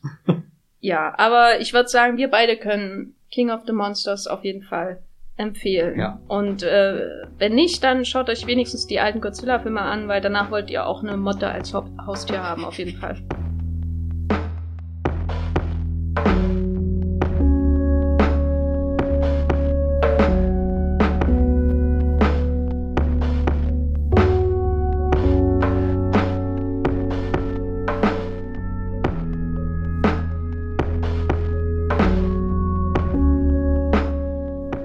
Bisschen kleiner, aber nicht weniger Wahnsinn, ist John Wick, der äh, naja, schon fast um die ganze Welt mal wieder reist, aber hauptsächlich in New York um sein äh, Leben rennt. Ja, wirklich rennt, damit fängt der Film an. Es gab ja im letzten Teil, wir erinnern uns, ein Versprechen, könnte man fast schon sagen, dass John Wick jetzt von allen Auftragskillern auf der ganzen Welt gejagt wird. Ein paar Millionen Dollar sind auf seinen Kopf ausgesetzt, nachdem er in einem Continental Hostel Hostel. Hostel. ja, das ist, schon, das ist schon ein bisschen besser. Hostel 3, Con the Continental. ja, nee, äh, es ist schon ein sehr edles Hotel, was Ian McShane da äh, irgendwo in New York Ich, stehen hat. mir fehlt aber noch eine Aufnahme von dem Frühstücksbuffet im Continental. Oder die essen generell sehr wenig. Essen die, haben die dann auch so ein Continental Breakfast? Oh Gott. mit äh, Würstchen und äh, Speck äh, und Eiern und äh, ähm, Obstsalat. Haben die auch nur so kleine Saftgläser, wie es jetzt in Hotels immer gibt, was mich wahnsinnig macht? Du hast deutlich mehr Hotelerfahrung als es, ich. Denkt mal, schau, geht ins Hotel und schaut euch die Saftgläser beim äh, Buffet an. Es, beim Frühstücksbuffet ist dafür, darüber hätte ich gern diverse Fantheorien und äh, wirtschaftliche Erklärungen, woran das liegt. Riesige Kaffeetassen zum Teil, aber winzige Saftgläser wollen die, äh, dass wir dehydrieren oder ist Saft teurer als alles andere? deswegen regnet es ja so viel in New York, dass äh, John Wick muss, muss nicht äh, das trinken über seinen Mund, sondern er stellt der sich einfach... Der hydriert über genau, seine Haut. Er, der, er nimmt das alles auf sich auf, so wie Keanu den Spirit um sich herum. Äh, ist schon. Auf alle Fälle, äh, er hat da jemanden umgebracht, der da nicht tun sollen, dumme, dumme Entscheidung, aber er steht dazu und muss jetzt rennen. Äh, dann sein, er, er wird exkommuniziert, was, was auch schon so eine Sache ist, die ich an den John Wick-Filmen sehr mag dass sie äh, hier ihre Mythologie mit, mit so, so total absurden Dingen äh, äh, unterfüttern, dass du schon fast das Gefühl hast, es ist eine Religion, äh, wo er da angehört oder, oder zumindestens irgendwie eine riesige Institution. Aber äh, dazu vielleicht später mehr, wie er die Mythologie aufbaut. Erstmal so, so, Jenny, wie hast du dich gefühlt, als jetzt dieser dritte Film kam und 130 Minuten nonstop Action bietet, aber da vielleicht dann nicht mehr so ausgeglichen ist wie der vorherige Teil? Also für mich war das so der einer der am meisten erwarteten Filme des Jahres. Behaltet eure Parasites und Once Upon a Times in Hollywood und so weiter und so fort. Äh, es gibt äh, äh, nächstes Jahr Jungle Cruise und dieses Jahr John Wick 3 und Hobson Shore. Und das ist das, ne, also da Johnny Toya offensichtlich keinen Bock mehr hat, habe ich nur noch diese Amis, die mich am Leben erhalten. Aber nee, aber im Ernst, das war einer meiner am meisten erwarteten Filme und ich bin äh, in diese, ich war ja in einer relativ frühen Pressvorführung, wo sie noch nicht so offen gesagt haben, also die Macher, dass es einen vierten Teil geben wird. Also ich bin eigentlich mit dem festen, mit der festen Erwartung reingegangen und das war wahrscheinlich mein Fehler, dass es der letzte Film wird aus der mhm. Reihe. Und ich habe den auch so geschaut. Und das ist natürlich ein Problem, wenn du überhaupt mit Erwartungen in Filme gehst und vor allem, wenn du mit Erwartungen reingehst, dass das irgendwas abgeschlossen ist. Naja, jetzt bei Avengers Endgame fand ich das schon sehr äh, abschließend. Leider kann der Podcast nicht meinen Blick äh, äh, übertragen, aber den könnt ihr euch vielleicht vorstellen. Jedenfalls habe ich das gesehen und ich mochte auch den Anfang sehr. Also der Anfang ist, ähm, der ja wirklich nahtlos anschließt an diese Central Park ähm, Szene aus dem letzten Film, wo er, wo er Vincent trifft und dann sind quasi alle Leute in seiner Umgebung hinter ihm her und ähm, da, da schließt er recht schnell dran an und an diese ganze Atmosphäre von dem zweiten Teil, wo halb New York hinter ihm ist, her ist und jetzt ist ganz New York und der Rest der Welt auch hinter ihm her.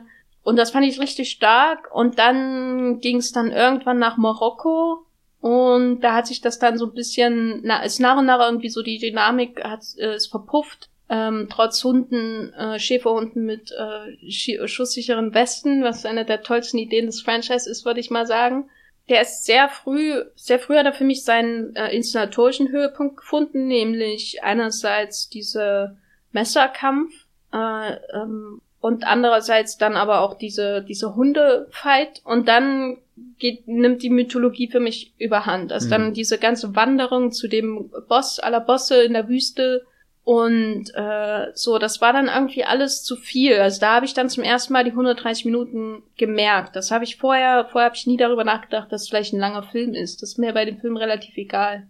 Ähm, und da war ich doch ehrlich gesagt enttäuscht. Also ich war letztendlich ziemlich enttäuscht von dem Film, was aber auch die, die Fallhöhe nach John Wick 2 ist halt enorm hoch. So, was vielleicht, wie, es geht vielleicht nicht jeden so, aber John Wick 2, den habe ich jetzt bestimmt schon viermal gesehen und das ist einer, der wird immer besser, das ist einer meiner liebsten Actionfilme der letzten Jahre. Ähm, und äh, daneben kann man wahrscheinlich nur abkacken, ne? Wie ging's dir? Ich finde den zweiten auch sehr gut, aber ähm, habe mich jetzt beim dritten sehr wohl gefühlt, auch weil ich sehr panisch war wegen diesen 130 Minuten. Das hat fast dazu geführt, dass ich ihn gar nicht angeguckt habe. Was? Nee, ey, ich weiß nicht, 130 Minuten noch an so einem Abend irgendwie reinzuquetschen, wenn du weißt, du musst eine halbe Stunde Werbung dazu gucken. Gerade weil ich glaube, dass so ein Film wie John Wick von, von seiner Einfachheit äh, äh, lebt und das ist ja das, was den ersten damals, glaube ich, auch so, so einen großen Erfolg gemacht hat, irgendwie, dass er ganz genau wusste, wir haben hier diesen einen Hauptdarsteller und, und das ist die verrückte Idee, die alles in, in Gang setzt, nämlich dass sein Hund getötet ist und er will dafür Rache nehmen. Es ist ja eigentlich unvorstellbar, dass wenn jetzt jemand einfach hier irgendwie so, so, keine Ahnung, 30 Jahren, wenn die kleinen Kinder, die sind, nicht die kleinen Kinder, halt hoffentlich, die, die schon 18 die sind, diesen, diesen Film gucken und dann fragen, Mama, Papa, wie hat denn das alles angefangen? Und dann, weil der Hund ermordet wurde. Und das ist so, so, so, mittlerweile echt die, die, die ganze Welt ist in Bewegung wegen diesem einen Detail. Hast du mittlerweile die vierte Folge von Chernobyl geschaut? Nee, noch nicht. Wird Gut, äh, weil da wünscht man sich doch auf jeden Fall John Wick nach Chernobyl hinterher. Das nimmt gerade, äh, das schlägt eine Richtung ein, die ich jetzt nicht von der Serie erwartet hätte. Ich glaube, John Wick hätte die Sowjetunion sehr schnell zu Fall gebracht, hätte er schon damals die vierte Folge von Chernobyl gesehen. Aber zurück zum Thema. Ja, äh, oh Gott, jetzt bin ich total raus, weil ich mir versuche auszumalen, was, was in aller Welt. Das willst du dir gar nicht ausmalen. Nichts willst du dir ausmalen aus Tschernobyl. Ja, nee, deswegen habe ich auch noch nicht weitergeschaut. ähm, ja. Wo waren wir? Also dir hat's gefallen. Genau, äh, mir hat's gefallen. Ich hab, sehe zwar auch das Problem, dass der Film ein bisschen zu sehr in seine Mythologie vernarrt ist, obwohl, also auf der einen Seite mag ich das, wie eben diese Münzen so über die Tische getan werden und, und dass das alles auf dieser, dieser Gratwanderung ist, eigentlich ist das super lächerlich, aber dadurch, dass das alle in diesem Zirkel ernst nehmen, äh, ist das das Gesetz der Welt und, und keiner, und, und dann wird halt jemand gejagt auf Leben und Tod und so und, und irgendwie, äh, das, das hat schon eine tolle Atmosphäre, auch wie dann hier diese, diese, äh, äh, die, die Ballettschule, die gleichzeitig noch die Auftragskiller ausbildet und so. All diese Dinge fand ich gut, aber dann eben so, sobald der, der, der hohe Mann am Table, hier, wie, wie nennen sie den High Table äh, und, und Elder? da halt, ja, der, der Chef heißt der Chef. der Elder? Nee, ich weiß nicht mehr. Ich mein, halt, halt der, doch die Elder heißt. Nicht zu verwechseln mit dem Elder Wand. Ja, genau. Äh, halt der, der, der Wonder Woman Dude. Wir haben sogar noch Harry Potter reingebracht. Sehr ja. gut.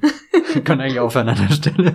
Nein, ähm, da, da bricht er dann so ein bisschen auseinander und was ich sehr unangenehm fand, dass die John Wick-Reihe sich schon über ihre eigenen Memes bewusst ist und John Wick dann quasi schon der Held wird, was zwar erst so ein bisschen Situationskomik zutage fördert, was noch ganz charmant ist und zwischen all der atemlose Action so mal durchatmen und jetzt auch ein bisschen schmunzeln, aber das hat dann, äh, das gerade halt der, der Killer, der zum, zum Endgegner aufgebaut ist, mit dem er sich wirklich über mehrere Passagen hinweg auf verschiedene Stockwerken und so prügelt. Also alles super vorbereitet, auch wie dieses Gebäude aussieht, wie die, wie die Wände da sind, wie, wie das illuminiert ist. Also das ist ja eh sagenhaft. Du, du hast vorhin gesagt, du findest den Anfang richtig stark stark hier in New York im Regen und überall die, die Lichter von den Taxis, von, von den großen Werbebannern am Times Square, da könnte ich mich reinlegen. Aber ich finde auch, dass, dass der Sound sehr gut ist in den John Wick Filmen. Also so, so dieses Nachladen, dieses äh, Klicken von, von irgendwelchen Abzügen und so, das, das bringt schon äh, sehr viel Gefühl dafür mit rein, auch, auch wie die, wie die, wenn die ganzen Scheiben dann zersplittern und so. Aber äh, wo hat der Film dann für dich so den Höhepunkt gefunden? Vor der Wüste oder nach der Wüste? Boah, das ist sehr schwer zu. Ich bin, pff, hat mehrere Höhepunkte, aber halt auch viele so so Down-Phasen irgendwie. Also so erster Höhepunkt ist, glaube ich, halt wirklich dieses Losrennen, auch wo er dann äh, hier diesen diesen Doktor nochmal und den Arzt, weil das ist auch so richtig drin in diesem John Wick Ding. Oh, alles sind hinter mir her, wir, aber wir müssen das jetzt und irgendwie haben wir da so einen Ehrenkodex und und weiß nicht, keine Ahnung. Das das ist glaube ich John Wick, wo ich ihn am meisten mag. Äh, sieht super gut aus, ist atemlos und Keanu spielt einfach toll und wie ich gerade, äh, wie wir vorhin rausgefunden haben, dass der Schauspieler der Schlüsselmacher aus der Matrix-Trilogie ist, was ja dem Ganzen auch nochmal äh, so ein tolles Ding gibt. Dann, als sie nach Marokko kam, äh, fand ich zwar unglücklich, wie das alles vorbereitet wurde, aber dann der Moment, äh, wo sobald Harry Berry auftritt, ist das nochmal so so eine ganz neue Energie in diese in diese gesamte John Wick Reihe gekommen und ich fand es ein bisschen schade, dass sie auch so früh wieder verschwunden ist, auch wenn der Moment, wie sie auseinandergehen, ein, ein sehr, sehr schöner ist, auch weil, weil sie so so frech gegenüber ihm ist. Also so so oder so ja, unsentimental. Ne? Genau und sie haben eigentlich eine interessante Beziehung so so in dieser ganzen Welt, wo, wo offenbar so viel mit mit dem mit einer Münze, mit einer Entscheidung, die falsch getroffen ist, verlierst du alle Freunde oder Verbündete und das ist auch das, was das mit zwischen ihm und Ian McShane so so schön irgendwie macht, dass sie so Professionals und Freunde sind und immer abwägen müssen, in welche Hälfte sie gerade aufgehen wollen oder oder nicht. Und dann halt zum Schluss dieser Kampf, äh, wie, wie das alles orchestriert war, das war schon sagenshaft und der Satz, als er sagt, äh, we need guns, a lot more, lots of guns oder weiß schon halt der der Matrix, das, das, das ich wusste, das, das ist ja auch im Trailer schon drin gewesen. Ich habe noch nie aufmerksam einen Trailer offenbar zu John Wick gesehen. Da ist mir auch das Herz irgendwie in die Hose gerutscht, weil ich nicht wusste, dass sie das drinne haben.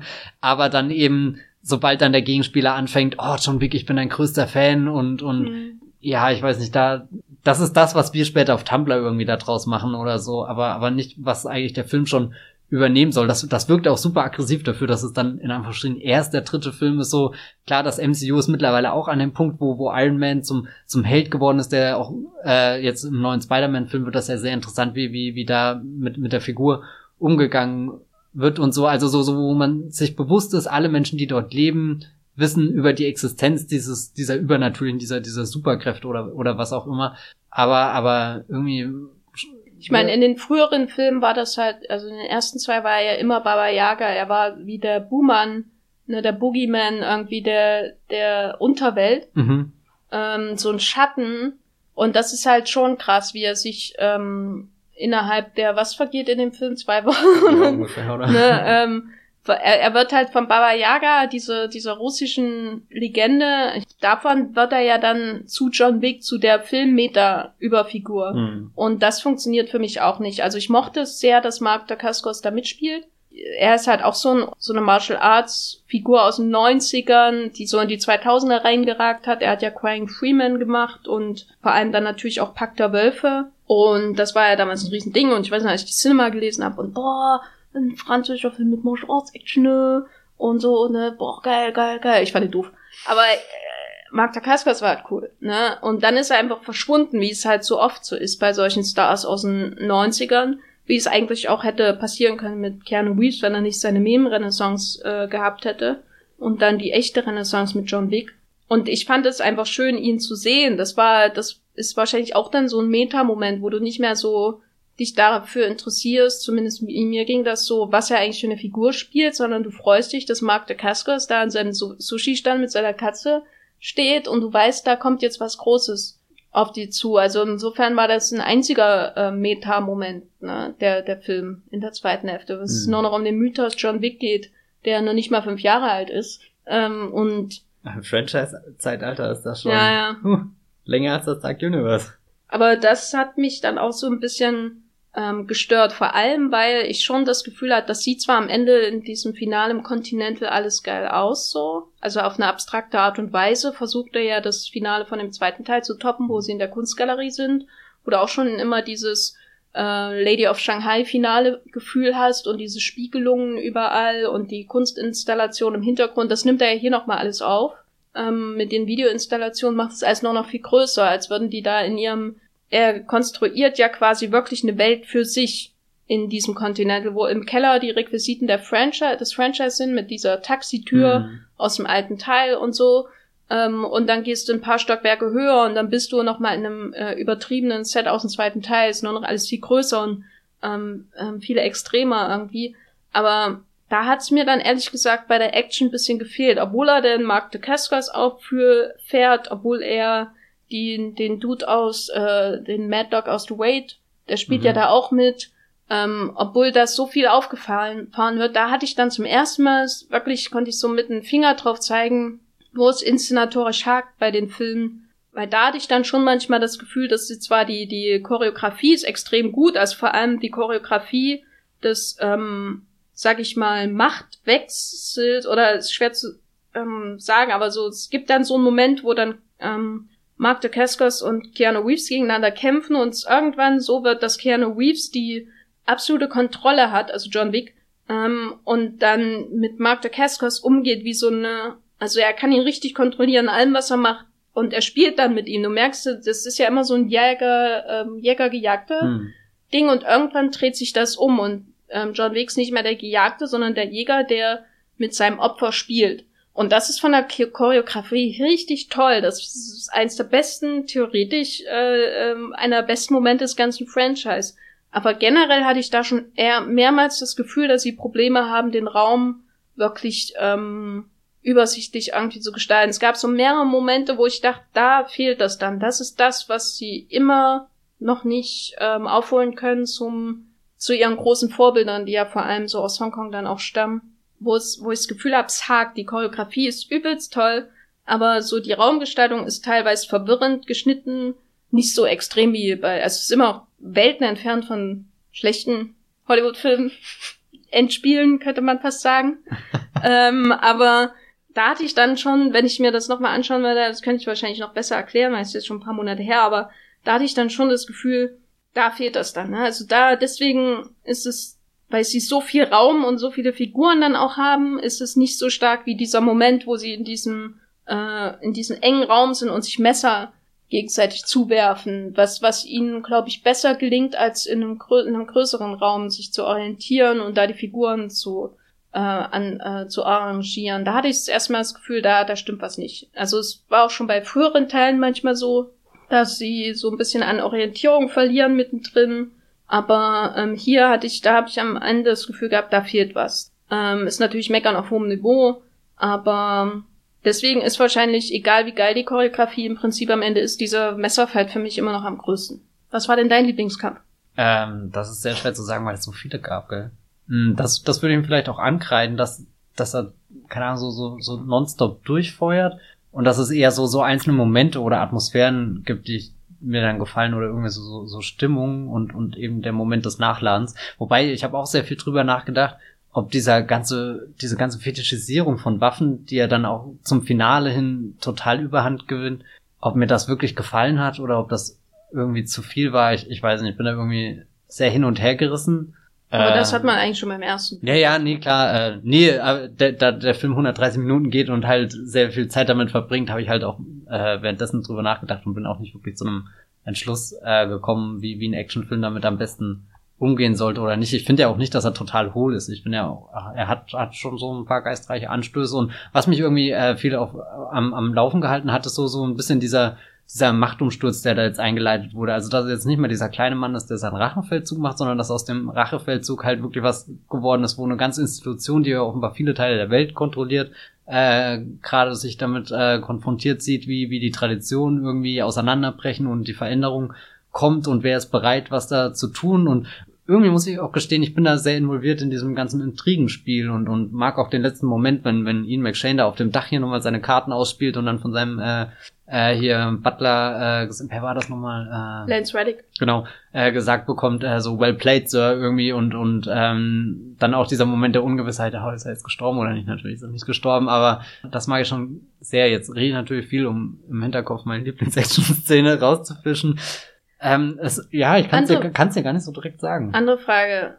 Äh, ich weiß nicht, ob ihr schon drüber geredet habt, aber ein Moment, wo ich gedacht habe, nee, das, da stimmt irgendwas nicht, war diese Szene mit den Pferden, wo mhm. das Pferd irgendwie so wie, wie nachlädt, wie eine Pumpgun ja, und das schießt und, das und dann mit seinen Hinterhufen und das macht, macht er zweimal und das ist relativ früh im Film.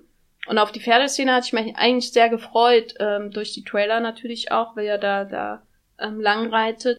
Und das war für mich ehrlich gesagt schon, da dachte ich schon, da stimmt irgendwas nicht. Wenn sie es zweimal machen, ich fand es schon beim ersten Mal total übertrieben und das Übertriebene ist ja okay, ist ja ein John Wick-Film, ne? Also was ist nicht übertrieben an dem Film, aber es ist zweimal machen, hat für mich schon irgendwie so eine Frage gestellt, wie es so mit dem Urteilung, mit der mit der Urteilungsfähigkeit, äh, mit dem Urteilungsvermögen äh, aussieht in den Filmen. Also jede geile Idee ne, muss man ja nicht noch doppelt unterstreichen. Ich fand ihn auch überdurchschnittlich rabiat, brutal irgendwie den Moment. Aber jetzt so äh, Reaktion eines sehr gut besetzten Donnerstagabend Kinosaal 7 im Sony Center. Äh, äh, also die Reaktion vom Publikum waren gerade bei dieser Pferdeszene bei beiden Kicks äh, hat das äh, quasi so so oh, äh, also so irgendwie so Beifall, äh, also jetzt nicht klatschend ge äh, geerntet, aber halt trotzdem, dass die Leute da reagiert haben, so ein bisschen, wow, krass, was da gerade war, aber wow, krass, äh, so, so, das war da gerade. Und hm. äh, ähnlich war es äh, bei der Messerszene und natürlich am Anfang bei der Buchszene, ja. die ja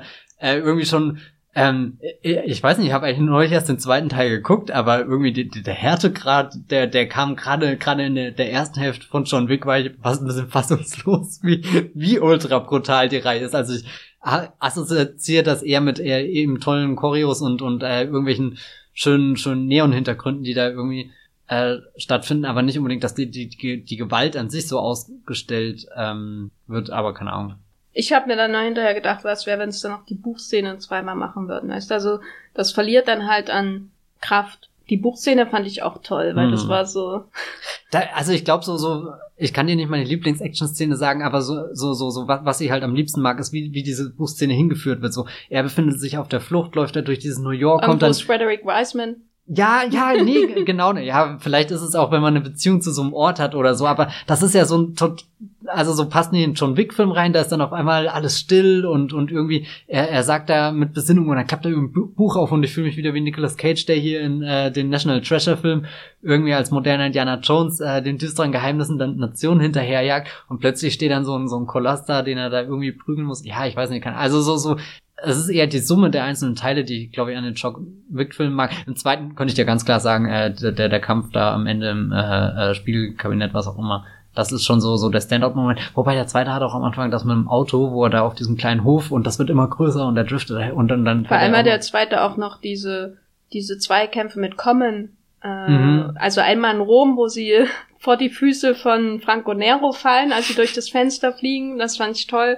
Das war auch sowas, was mir in dem Film jetzt gefehlt hat, dieses einfach nur Faust gegen Faust, weil in, in der Rom-Sequenz mit Common, da kämpfen die, da fallen die ja Treppen runter, weißt du, das ist alles ziemlich simpel, aber das ist so, tut so weh, da zuzuschauen und dann haben sie diese ähnlich, diesen, diese Verfolgungsjagd in ähm, New York, wo sie durch diese, ist das die U-Bahn-Station vom mhm. World Trade Center oder was? Ähm, da durchlaufen dieses Weiß, wo sie so einmal zwischen den Leuten äh, ja, schießen stimmt, ja. und dann im, dieses, dieses Final dieser, also da werden ja mehrere dann auch mehrere Kämpfe parallel geschnitten mit irgendwelchen Randos und dem Sumo-Typen auf der Straße und so. Ähm, und dann ähm, enden sie in einer, in einer ähm, U-Bahn und er haut ihnen das Messer in die Brust und darf er nicht rausziehen, weil hm, sonst ist er tot. das war alles so konzentriert. Ich meine, es war auch übertrieben, aber es war alles sehr konzentriert und ähm, obwohl sie da auch Kontinente wechseln, hat für mich das im zweiten Teil alles besser ähm, funktioniert, weil es trotzdem, egal wo er ist, immer noch ähm, alles sehr konzentriert ist. Also es sind dann nicht, es wird nie, der Film wird nie zu groß, der zweite Film.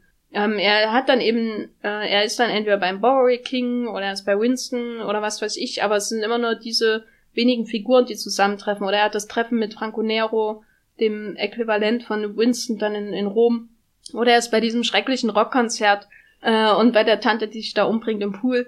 Äh, und das ist alles immer ziemlich, Stimmt, ist ziemlich immer, ist ziemlich immer ähm, so so so klein mhm. und äh, kontrollierbar. Und hier habe ich das Gefühl gehabt, schon beim dritten Teil, dass es alles in der Betrachtung von sich selbst als Film einfach zu groß ist, zu aufgebläht, auch wenn auch nicht viel mehr Figuren auf einmal dann gegeneinander kämpfen im Finale zum Beispiel. Der zweite ist für mich einfach toll, weil ich finde immer noch, dass er am besten so dieses diese Grundidee der Reihe, dass das Töten zur Kunst wird, der Krieg als Kunst. Und ist ja kein Zufall, einer Ballettschule die Russenmafia ist, ne?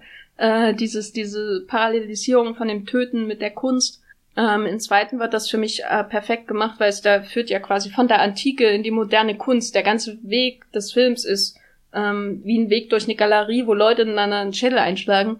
Äh, muss ich nicht sehen in Wirklichkeit, aber als Film ist das auf jeden Fall gut. Während hier mir das alles zu diffus ist dann. Es ist zu viel Film über John Wick und zu wenig über das, was John Wick eigentlich macht den ganzen Tag. Das ist mein Fazit zu John Wick. Mhm. Wie sieht's bei dir aus? Freust du dich über die Keanu-Songs? Keanu-Songs? Immer her damit.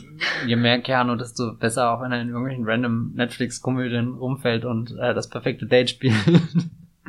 ähm, ist das der Teil, wo wir unsere Dopolei an Keanu Reeves loswerden, wie, wie perfekt er ist und also so, so, ich finde, äh, du hast ja vorhin irgendwie gesagt, er hatte erst seine äh, äh, Renaissance als Meme und jetzt kommt wirklich seine, seine Renaissance, wo ihn die, die Leute wieder ernst nehmen. Und äh, ich glaube, die, diese, diese Renaissance als Meme habe ich nie so wirklich mitgekriegt, das auch war, wenn ich mich. Kennst du das Meme, wo er traurig auf der. Ja, ja, genau, das wäre eben das gewesen. Das ja. habe ich, äh, habe ich eine ganz bizarre Geschichte, die ich jetzt nicht erzählen werde. Aber ähm, ich mag es, glaube ich, mehr, wenn, wenn er solche Figuren spielt, wo, wo ich, also es ist nicht so irgendwie, dass ich im, im Hinterkopf immer das Gefühl, ah, der spielt jetzt nur damit deswegen, sondern ich glaube, er stemmt diese Filme. Also ohne ihn würden die nicht funktionieren. So, so, so, so sein, sein mitleidender äh, Blick oder so. Er, er schaut ja immer, als hat er gerade wirklich die Hölle erlebt. Das macht ihm ja nicht sonderlich Spaß. Er ist halt der, der Professional, der das sehr gut kann, aber hat sich auch schon in den Ruhestand verabschiedet und, und irgendwie äh, will er ja auch innerlich so, so ein bisschen so eine Ruhe haben, aber weiß halt Gott, wenn ich diese Ruhe haben will, in dieser Welt muss ich halt wirklich durch ein, ein, ein Meer von, von Leichen laufen und, und ich hoffe, er hat so viel Ausdauer, dass er da irgendwann ankommt, was ja offenbar nicht so schnell passieren wird, so gut wie das Franchise gerade läuft. Hm. Ja, ich bin auch unsicher. Also ich, ich möchte natürlich noch mehr davon sehen, weil es im amerikanischen Kino jetzt außerhalb dieser Scott Atkins Blase, die, die ja auch ein paar Probleme mit sich bringt, rein qualitativ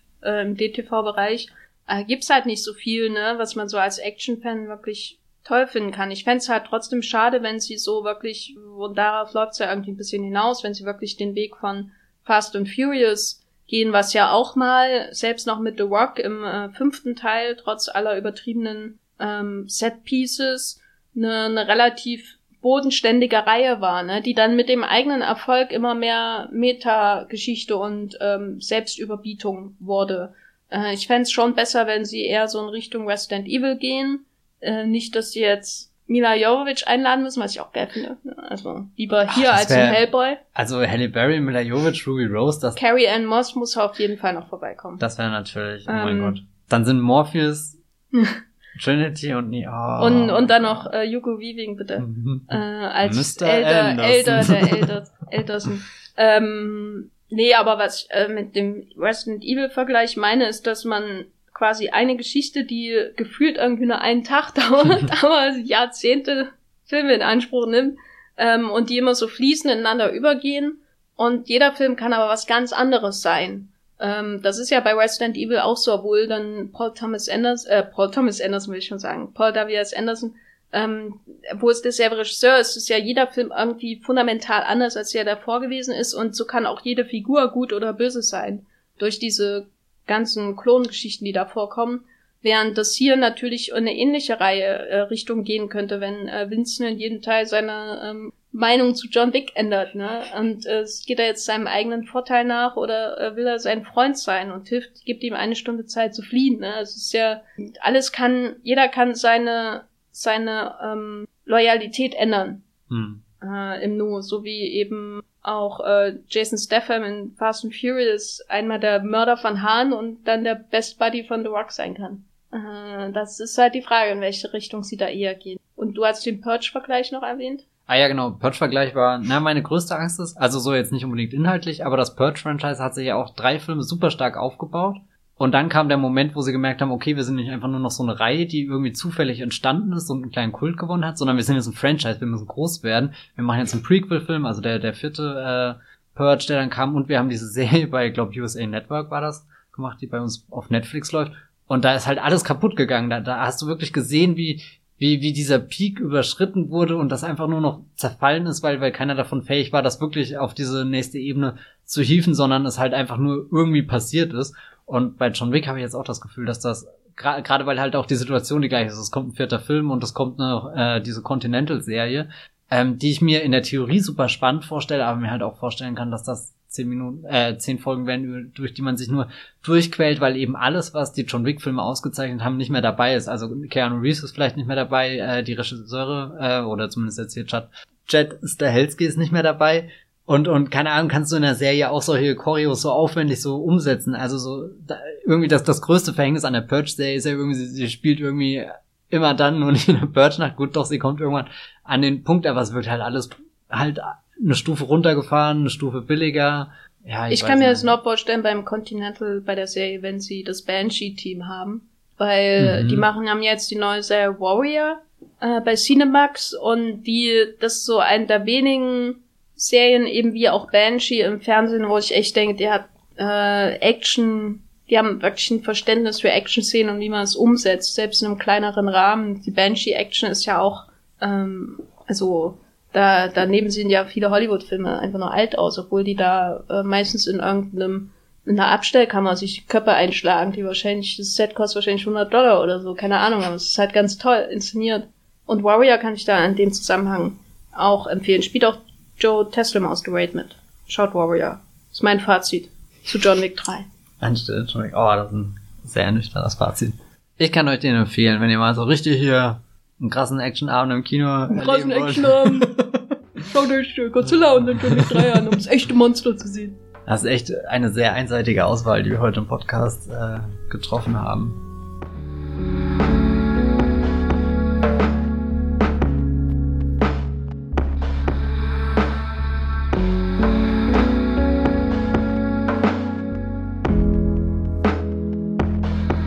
Es gab jetzt eine kleine Pause im Wollmilchcast und das, der Hauptgrund war, glaube ich, dass ich einfach nicht da war, ähm, weil ich nämlich bei den Filmfestspielen in Cannes wieder äh, für Moonfloat berichten durfte. Ich habe ja, glaube ich, letztes Jahr schon mal über Cannes geredet äh, und da könnt ihr auch in dem Podcast von vor einem Jahr nachhören, äh, was ich so toll an Cannes finde als Festival. Dieses Jahr waren aber tatsächlich auch die Filme richtig toll. Also es ist natürlich immer äh, so, dass man da gute Filme sieht, aber dieses Jahr war für mich ein Ausnahmejahr, so was die Filme angeht. Ähm, da könnt ihr auch bei Moviepilot ähm, diverse Artikel dazu lesen. Für mich war es einfach das Festival, beste Festival, was ich da bisher erlebt habe, so rein qualitativ. Ich bin Auch jetzt, generell das Beste, also im Vergleich zu. Ähm, na, also sowas wie Bologna, also da, wo ich sonst schon schon das Festival, wo ich am längsten hinfahre, ähm, würde ich jetzt ausschließen, weil das die Filme einfach unerreicht so. Äh, und da ja, ist einfach schwerer zu vergleichen, wenn ich da irgendwie fünf Sternberg-Filme 2008, das ist für mich das beste Festival, was ich jemals in meinem Leben erwähnt habe. Ne? Kann man den Vergleich wirklich bringen, weil das, das wird ja nie. Nee, deswegen würde ich, deswegen würde ich das auch nicht vergleichen, weil das ist einfach, so was habe ich noch nie erlebt und das werde ich auch nie wieder erleben, wie, wie das Sternberg-Festival, mein erstes Bologna 2008, so völlig aus dem Nichts, oh mein Gott. Äh, ich habe den, Himmel ich hab den Himmel gesehen und er sieht verdächtig aus wie Marlene Dietrich. Ähm, nee, aber von den so Berlinale, Cannes und dieses eine Venedig-Festival, was ich bisher erst erlebt habe, da war dieses Jahr Cannes schon das, wo ich denke, das war die beste Filmauswahl, die ich da bisher gesehen habe. Mm. Obwohl ich nicht, obwohl ich immer noch darauf warte, so ein Film wie die, die Assassin von Hu Xiaoxian nochmal bei einem Festival zu sehen, weil das war so das einzige Mal bisher, seitdem ich da hinfahre, dass ich da saß und dachte, boah, das ist einer der größten Filme, die ich jemals in meinem Leben gesehen habe. So, was man halt auch nicht jedes Jahr hat, so als Gefühl. So geht es zumindest bei mir eher selten. Nee, einfach die Breite und die Dichte äh, an, an Filmen, da saß ich mittendrin drin und dachte mir, ähm, bin ich jetzt total zahnlos geworden? Finde ich nicht mehr die Kritikpunkte, weil normalerweise bin ich immer sehr, gerade bei Festivals von Anfang an bewerte ich immer ziemlich hart. Einfach weil man so viele Filme schaut und wenn du am Anfang schon einen vier Punkte gibst, bei Letterbox zum Beispiel, wo ist denn dann dein Deckel, ne? Also fünf Punkte gebe ich prin äh, prinzipiell eigentlich nicht, wenn ich ne, bei einer Erstsichtung bin. Ähm, und, und dann bist du natürlich ganz besonders vorsichtig. Und irgendwann kam, das kamen einfach nur gute Filme. Also sowas wie Parasite natürlich von Bong Joon-ho, aber auch äh, der neue Film von Kantemir Balagov, äh, über dem ich hier schon mal geredet habe. Der hat äh, Closeness gemacht. Der war in einer meiner Top-Listen, glaube ich, drin. Oder zumindest eine Empfehlung. Und er hat Beanpole gemacht, ähm, dieses Jahr in Cannes, lief in Un certain regard Rigor. Dann Bonellos Zombie Child, über den ich bei Movieplot geschrieben habe. Äh, Portrait of a Lady on Fire von Celine Siama. Äh, The Whistlers von Cornelio Porumboyu. Der hat hier Infinite Football gemacht, ein Berlinale mhm. Film und Second Game und Police Adjective und The Treasure. Es war einer der besten Filme, die ich hier gesehen habe. Wen ich aber noch mal besonders hervorheben wollte, das war der Herr Mellick. Weil da war ich ja, also bei manchen Leuten war ich nicht überrascht, dass mir die Filme gefallen. Zum Beispiel bei Bonello, ähm, das ist ein ganz hervorragender Regisseur, der mich sehr enttäuscht hat. Während äh, Hidden Life. ist nicht so der hervorragende Regisseur. Na, also es gab auch mal eine Phase, wo ich ein riesen Malek-Fan war, wahrscheinlich so 2002 oder so. Ähm, und in den letzten Jahren ist es halt ein bisschen weniger geworden. Ich war jetzt auch nicht der größte Fan von The Tree of Life, äh, muss ich ja sagen, während da andere Leute total drauf abgehen, die ich nicht mit Namen nenne. Und Hidden Life oder ein verborgenes Leben, sein, sein, seine Rückkehr zur traditionellen Narration, wie er sie schon in Badlands, seit Badlands nicht mehr verfolgt hat. Das war eine, für mich eine der größten Überraschungsfestivals, weil ich eben nach Song to Song und Night of Cups und To the Wonder, to the Wonder äh, und auch hier ähm, die Odyssey von ihm da, ähm, Voyage in Time, mhm. genau. Das war schon, also das war, da hat er schon richtig in meinen Melikas reingebuttert, äh, als wollte er immer noch mehr davon machen. Und ich bin, habe mich wirklich von ihm entfremdet gefühlt. Einem meiner Lieblingsfilmemacher meiner, meiner Jugend, wenn man so will.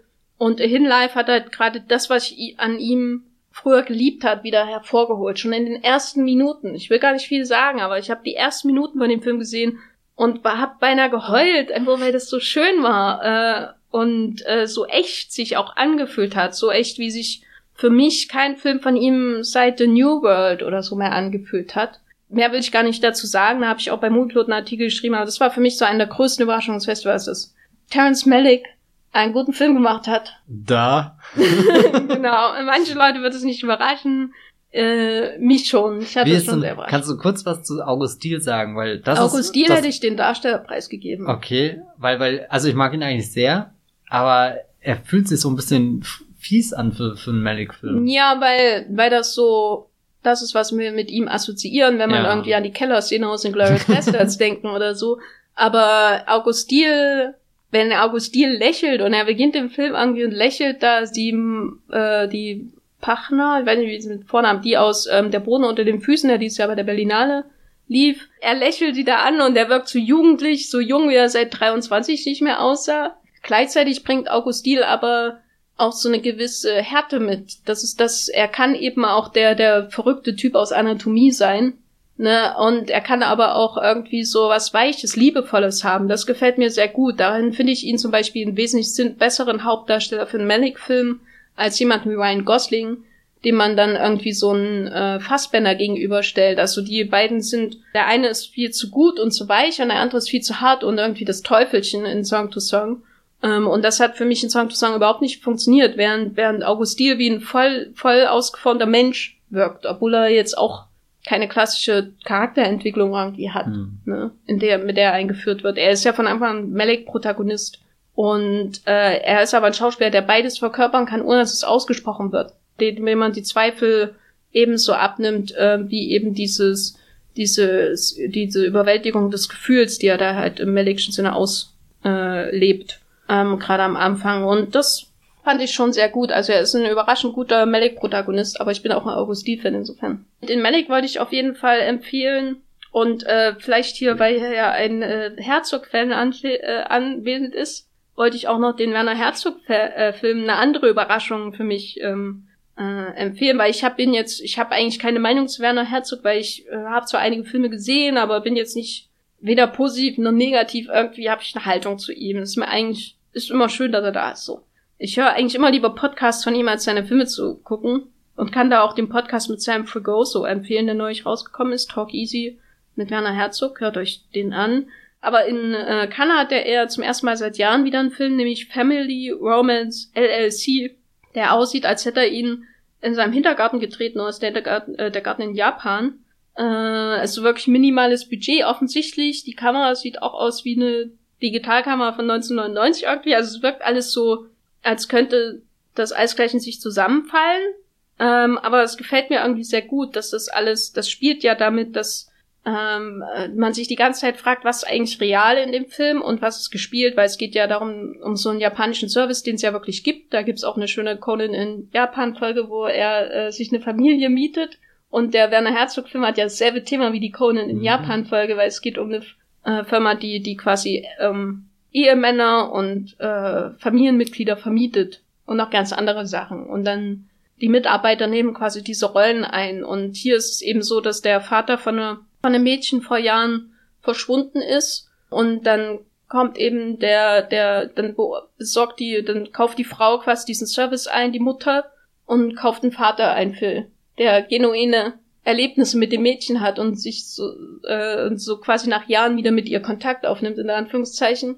Also es ist äh, natürlich als fik fiktionaler Film, aber mit ähm, Herzog, bei Herzog nicht sonderlich überraschend dokumentarischen Einwürfen, wo man eben immer wieder diesen einen Typen, der diese Firma hat, bei verschiedenen Jobs beobachtet. Also er ist eben mal der Vater und dann äh, überrascht er eine Frau mit einem äh, Lottogewinn, der gespielt ist, weil sie einfach nochmal diese Glückserfahrung des Lottogewinns haben wollte und so. Er verkauft halt Glück. Ist das ein bisschen wie Holy Motors?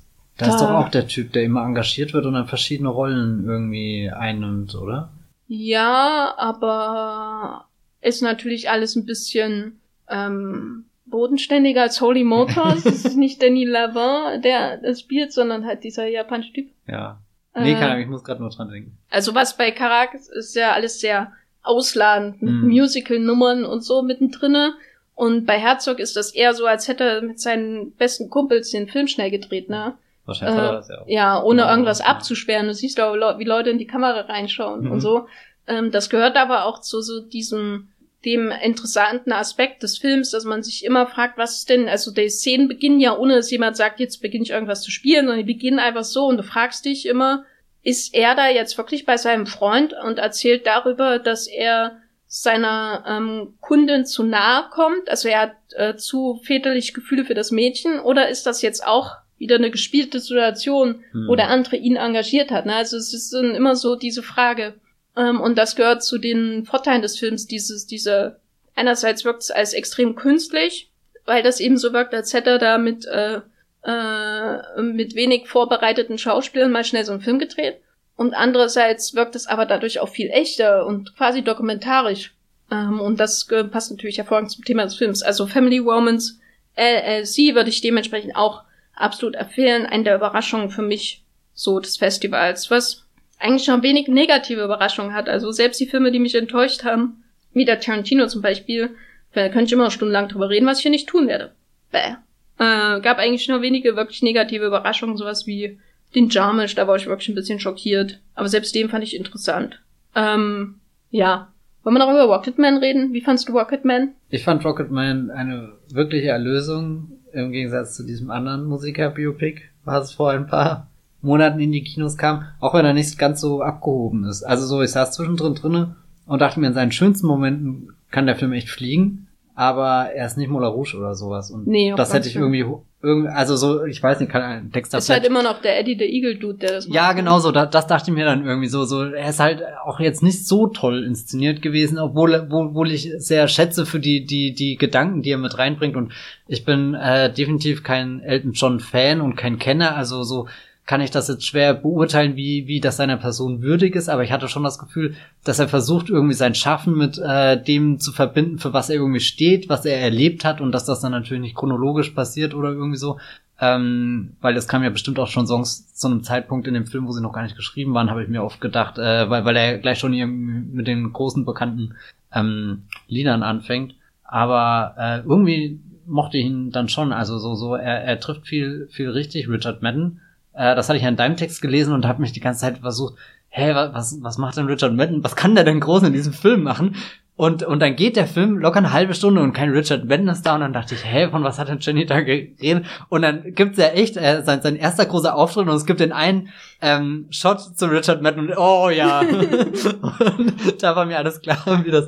Also so, ja, da, da hat er und Taron Egerton, Eckerton, wie man ihn auch immer ausspricht, nach diesen vor allem dem zweiten unerträglichen Kingsman-Film, kann ich jetzt zumindest verstehen, warum man in Hollywood noch Rollen bekommt. Auch dieser Robin Hood-Film mit ihm war sehr, sehr hölzern irgendwie, habe ich gar kein Gefühl gekriegt. Also so, das war eh zusammengeschustert und ich bin auch froh irgendwie, dass, dass der Rocketman den jetzt so ein bisschen eliminiert hat in seiner Karriere. Also kann mir gut vorstellen, dass das andersrum auch ein, ein, ein das hätte, das hätte sein John so. Carter Moment werden können. Ne? Ja, stimmt, gell. Das aber heißt, er wäre dann True Detective Staffel 4 dabei. Genau. ja, nee. Aber wen ich noch erwähnen wollte, ist Jamie Bell. Mhm. Ähm, weil der hätte die Rolle ja vor zehn Jahren auch spielen können, die Hauptrolle. Ich fand das super sehr schön irgendwie, weil der kleine Junge, der in Rocketman dann aufkommt und der Billy Elliot irgendwie so, so für mich dann dachte ich, ah, und beides in dieser Und ist auch derselbe Ding. Drehbuchautor wie Billy Elliot. Ah, okay, wusste ich ja. Äh, und ja. Jamie Bell fand ich, also Egerton, da hatte ich manchmal schon, äh, manchmal schon das Gefühl, dass er ein bisschen zu ernst schauspielern ja. will irgendwie, ne? Also der Also er weiß schon sehr, dass das die Rolle ist, mit der er sich jetzt ja. immer größer beweisen muss als so ein Comicfilm. Also ich fand es nicht so anstrengend wie bei Rami Malek, aber es ist jetzt für mich auch nicht so die Überdarstellung oder so, wo ich denke, boah, da ist ein Riesenstar, der da jetzt kommt. Also er ist so souverän spielt er für mich nicht, außer in den Gesangssequenzen, wo er wirklich befreit wirkt, finde ich. Also das macht er schon sehr gut. Aber äh, Jamie Bell war für mich so jemand, der irgendwie so das Rückgrat des Films spielt. Das ist sowas, was in, ähm, in Bohemian Rhapsody einfach gefehlt hat, weil die Queen-Mitglieder an sich ja eigentlich keinen keine, ähm, keinen Charakter außerhalb der Haare von Brian May mhm. haben. Mhm, halt alle so Hampelmänner. Genau, also. und die sind überhaupt nicht anwesend, außer dass sie ähm, quasi die, die wandelnden Buchstaben Queen sind. Aber Jamie Bell ist ja ja wirklich, der ist ja ein elementarer Bestandteil seines eigenen, seines Erfolges als Bernie Taupin,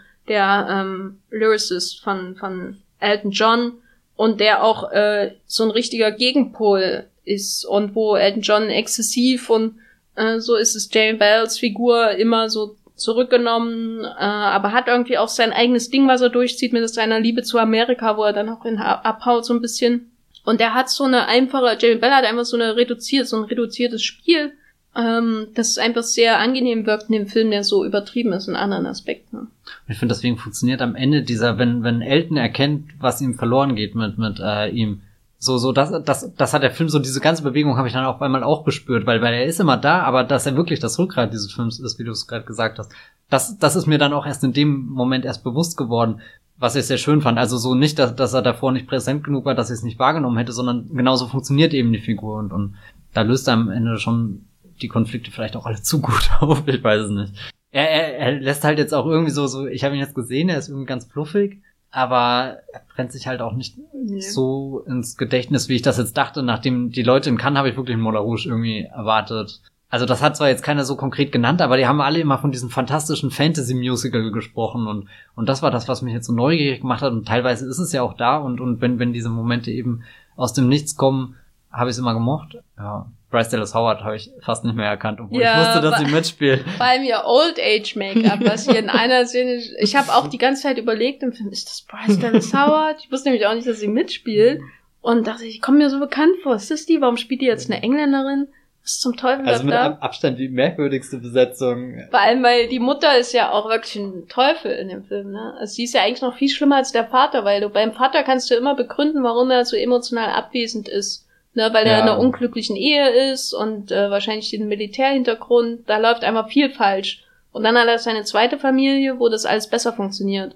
Und deswegen, ja, ja, und deswegen ist das so, äh, äh, so, so abweisend gegenüber seinem ersten Sohn. Aber bei der Mutter kannst du ja eigentlich aus dem Charakter heraus nicht erklären, warum sie so ein, so eine Bitch ist. Ne? Also so eine kalte, kalte Persönlichkeit. Es ist ja auch wieder spannend, aber eigentlich wäre die wahrscheinlich in einem Psychoverschnitt besser aufgehoben gewesen Mhm. als in einem Elton John Biopic, was ich nicht richtig mit ihr auseinandersetzen will, Ah. weil da ja noch der Vater ist, der für ihn als Figur, äh, als Erklärung seiner inneren Leere und seiner Sehnsucht nach Liebe viel wichtiger ist als die Mutter, die eigentlich das alles viel besser begründen würde, ne?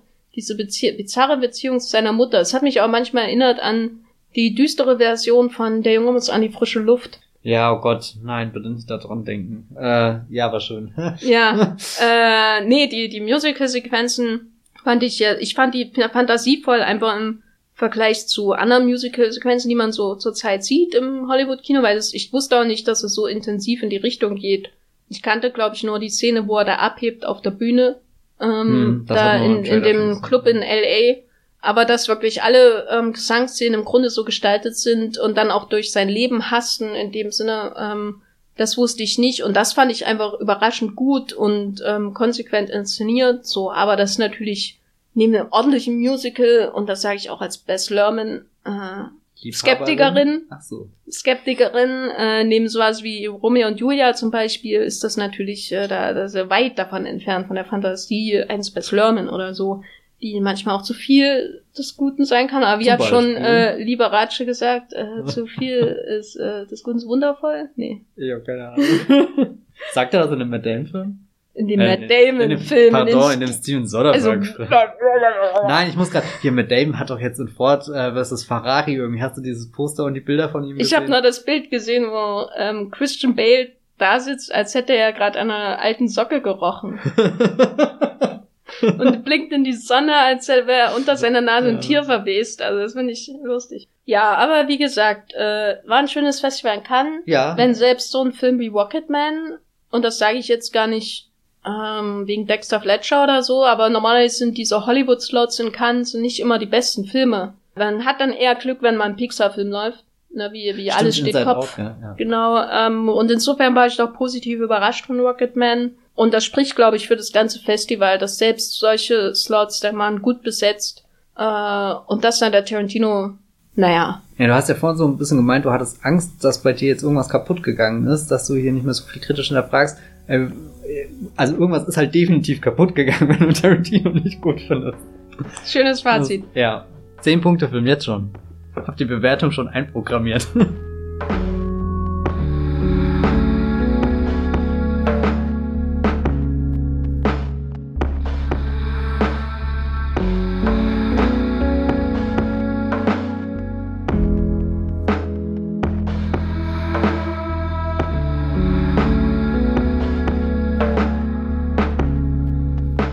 Das war der 74. Wollmilchcast, ne? Schnell ist vorbeigegangen. Ungefähr so lang wie eine neuere Game of Thrones Folge. Ähm, wir haben heute geredet über Godzilla, King of the Monsters, John Wick 3, Rocketman und diverse andere Filme. Ist ein schönes Programm gewesen, ne? ja. Ja, Matthias, wo bist du denn noch zu finden außerhalb dieses äh, Podcasts? Ihr findet mich auf Twitter als Bibelbrox mit 3e und auf das Filmfilter, mein Blog, und auf Movieplot auch als Bibelbrox mit 2e, aber nur. Okay, ich bin äh, auch bei Twitter als Gefferlein zu finden und beim Blog The Geffer. Und außerdem sollte man noch dazu sagen, dass wir beide einen Game of Stimmt, Thrones ja. Podcast gemacht haben, ähm, wo vergangene Woche die letzte Folge erschienen ist. nämlich beim Pewcast, äh, P-E-W, Pew, Pew, Pew, Cast, äh, mit äh, Sascha Brittner und Reiko Burkhardt zusammen haben wir über die letzte Staffel von Game of Thrones geredet. Äh, auch eine wunderschöne Erfahrung, muss ich sagen. Ja. Also nicht die letzte Staffel, die auch irgendwie, aber der Podcast vor allem, der hat alles noch viel ähm, schöner gemacht. Da könnt ihr alle Folgen auf den üblichen Kanälen Spotify und so weiter äh, hören. Und außerdem wollte ich noch darauf hinweisen, dass ich äh, auch noch über Game of Thrones im Fortsetzung TV Podcast geredet habe. Und auf diversen anderen Stellen. Ich werde, glaube ich, nie wieder über Game of Thrones reden. Weil das ist jetzt einfach zu bist, viel. Bist Ich du eigentlich an dem Punkt, wo du jetzt wie Metzola Sites auch all deine Game of Thrones Ergüsse über die Jahre in einer neuen Publikation vereint und, und dann so veröffentlichst als Buch? die, die Game so? of Thrones Collection oder wie Ja, heißt Sam äh, Anderson Buch? Das weiß ich nicht. Ah, Ich dachte gerade eher an Madman Carousel oder Hm. so, wo er hier alle seine Recaps nochmal ein bisschen überarbeitet und angepasst hat und so. Mein Game of Thrones Carousel. Genau, oder ja, Jenny's Hm. Lied von Eis und Feuer. Ja, äh, also ihr könnt uns überall hören. Äh, äh, ihr, wenn ihr den Wollmilchcast mögt, dann könnt ihr das natürlich auch in iTunes Reviews äh, bemerkbar machen. Da bieten sich zum Beispiel fünf Sterne, glaube ich, oder? Fünf Sterne ja. ist eine gute Wahl. Ja. Ja, ja, Das ist dann, wenn man zum Beispiel die volle Punktzahl gibt. ja. Also fünf Sterne würde ich ähm, Parasite von Bong Joon-ho nicht geben, äh, aber dem Wollmilchcast auf jeden Fall.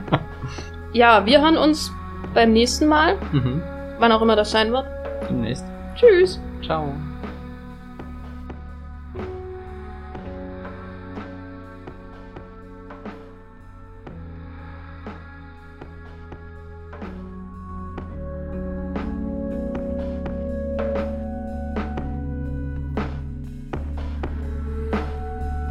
Der Wollmilchcast wird produziert von Matthias Hopf und Jenny Jeckel. Unser Intro und Outro stammt aus dem Song Slam Canto von Kai Engel.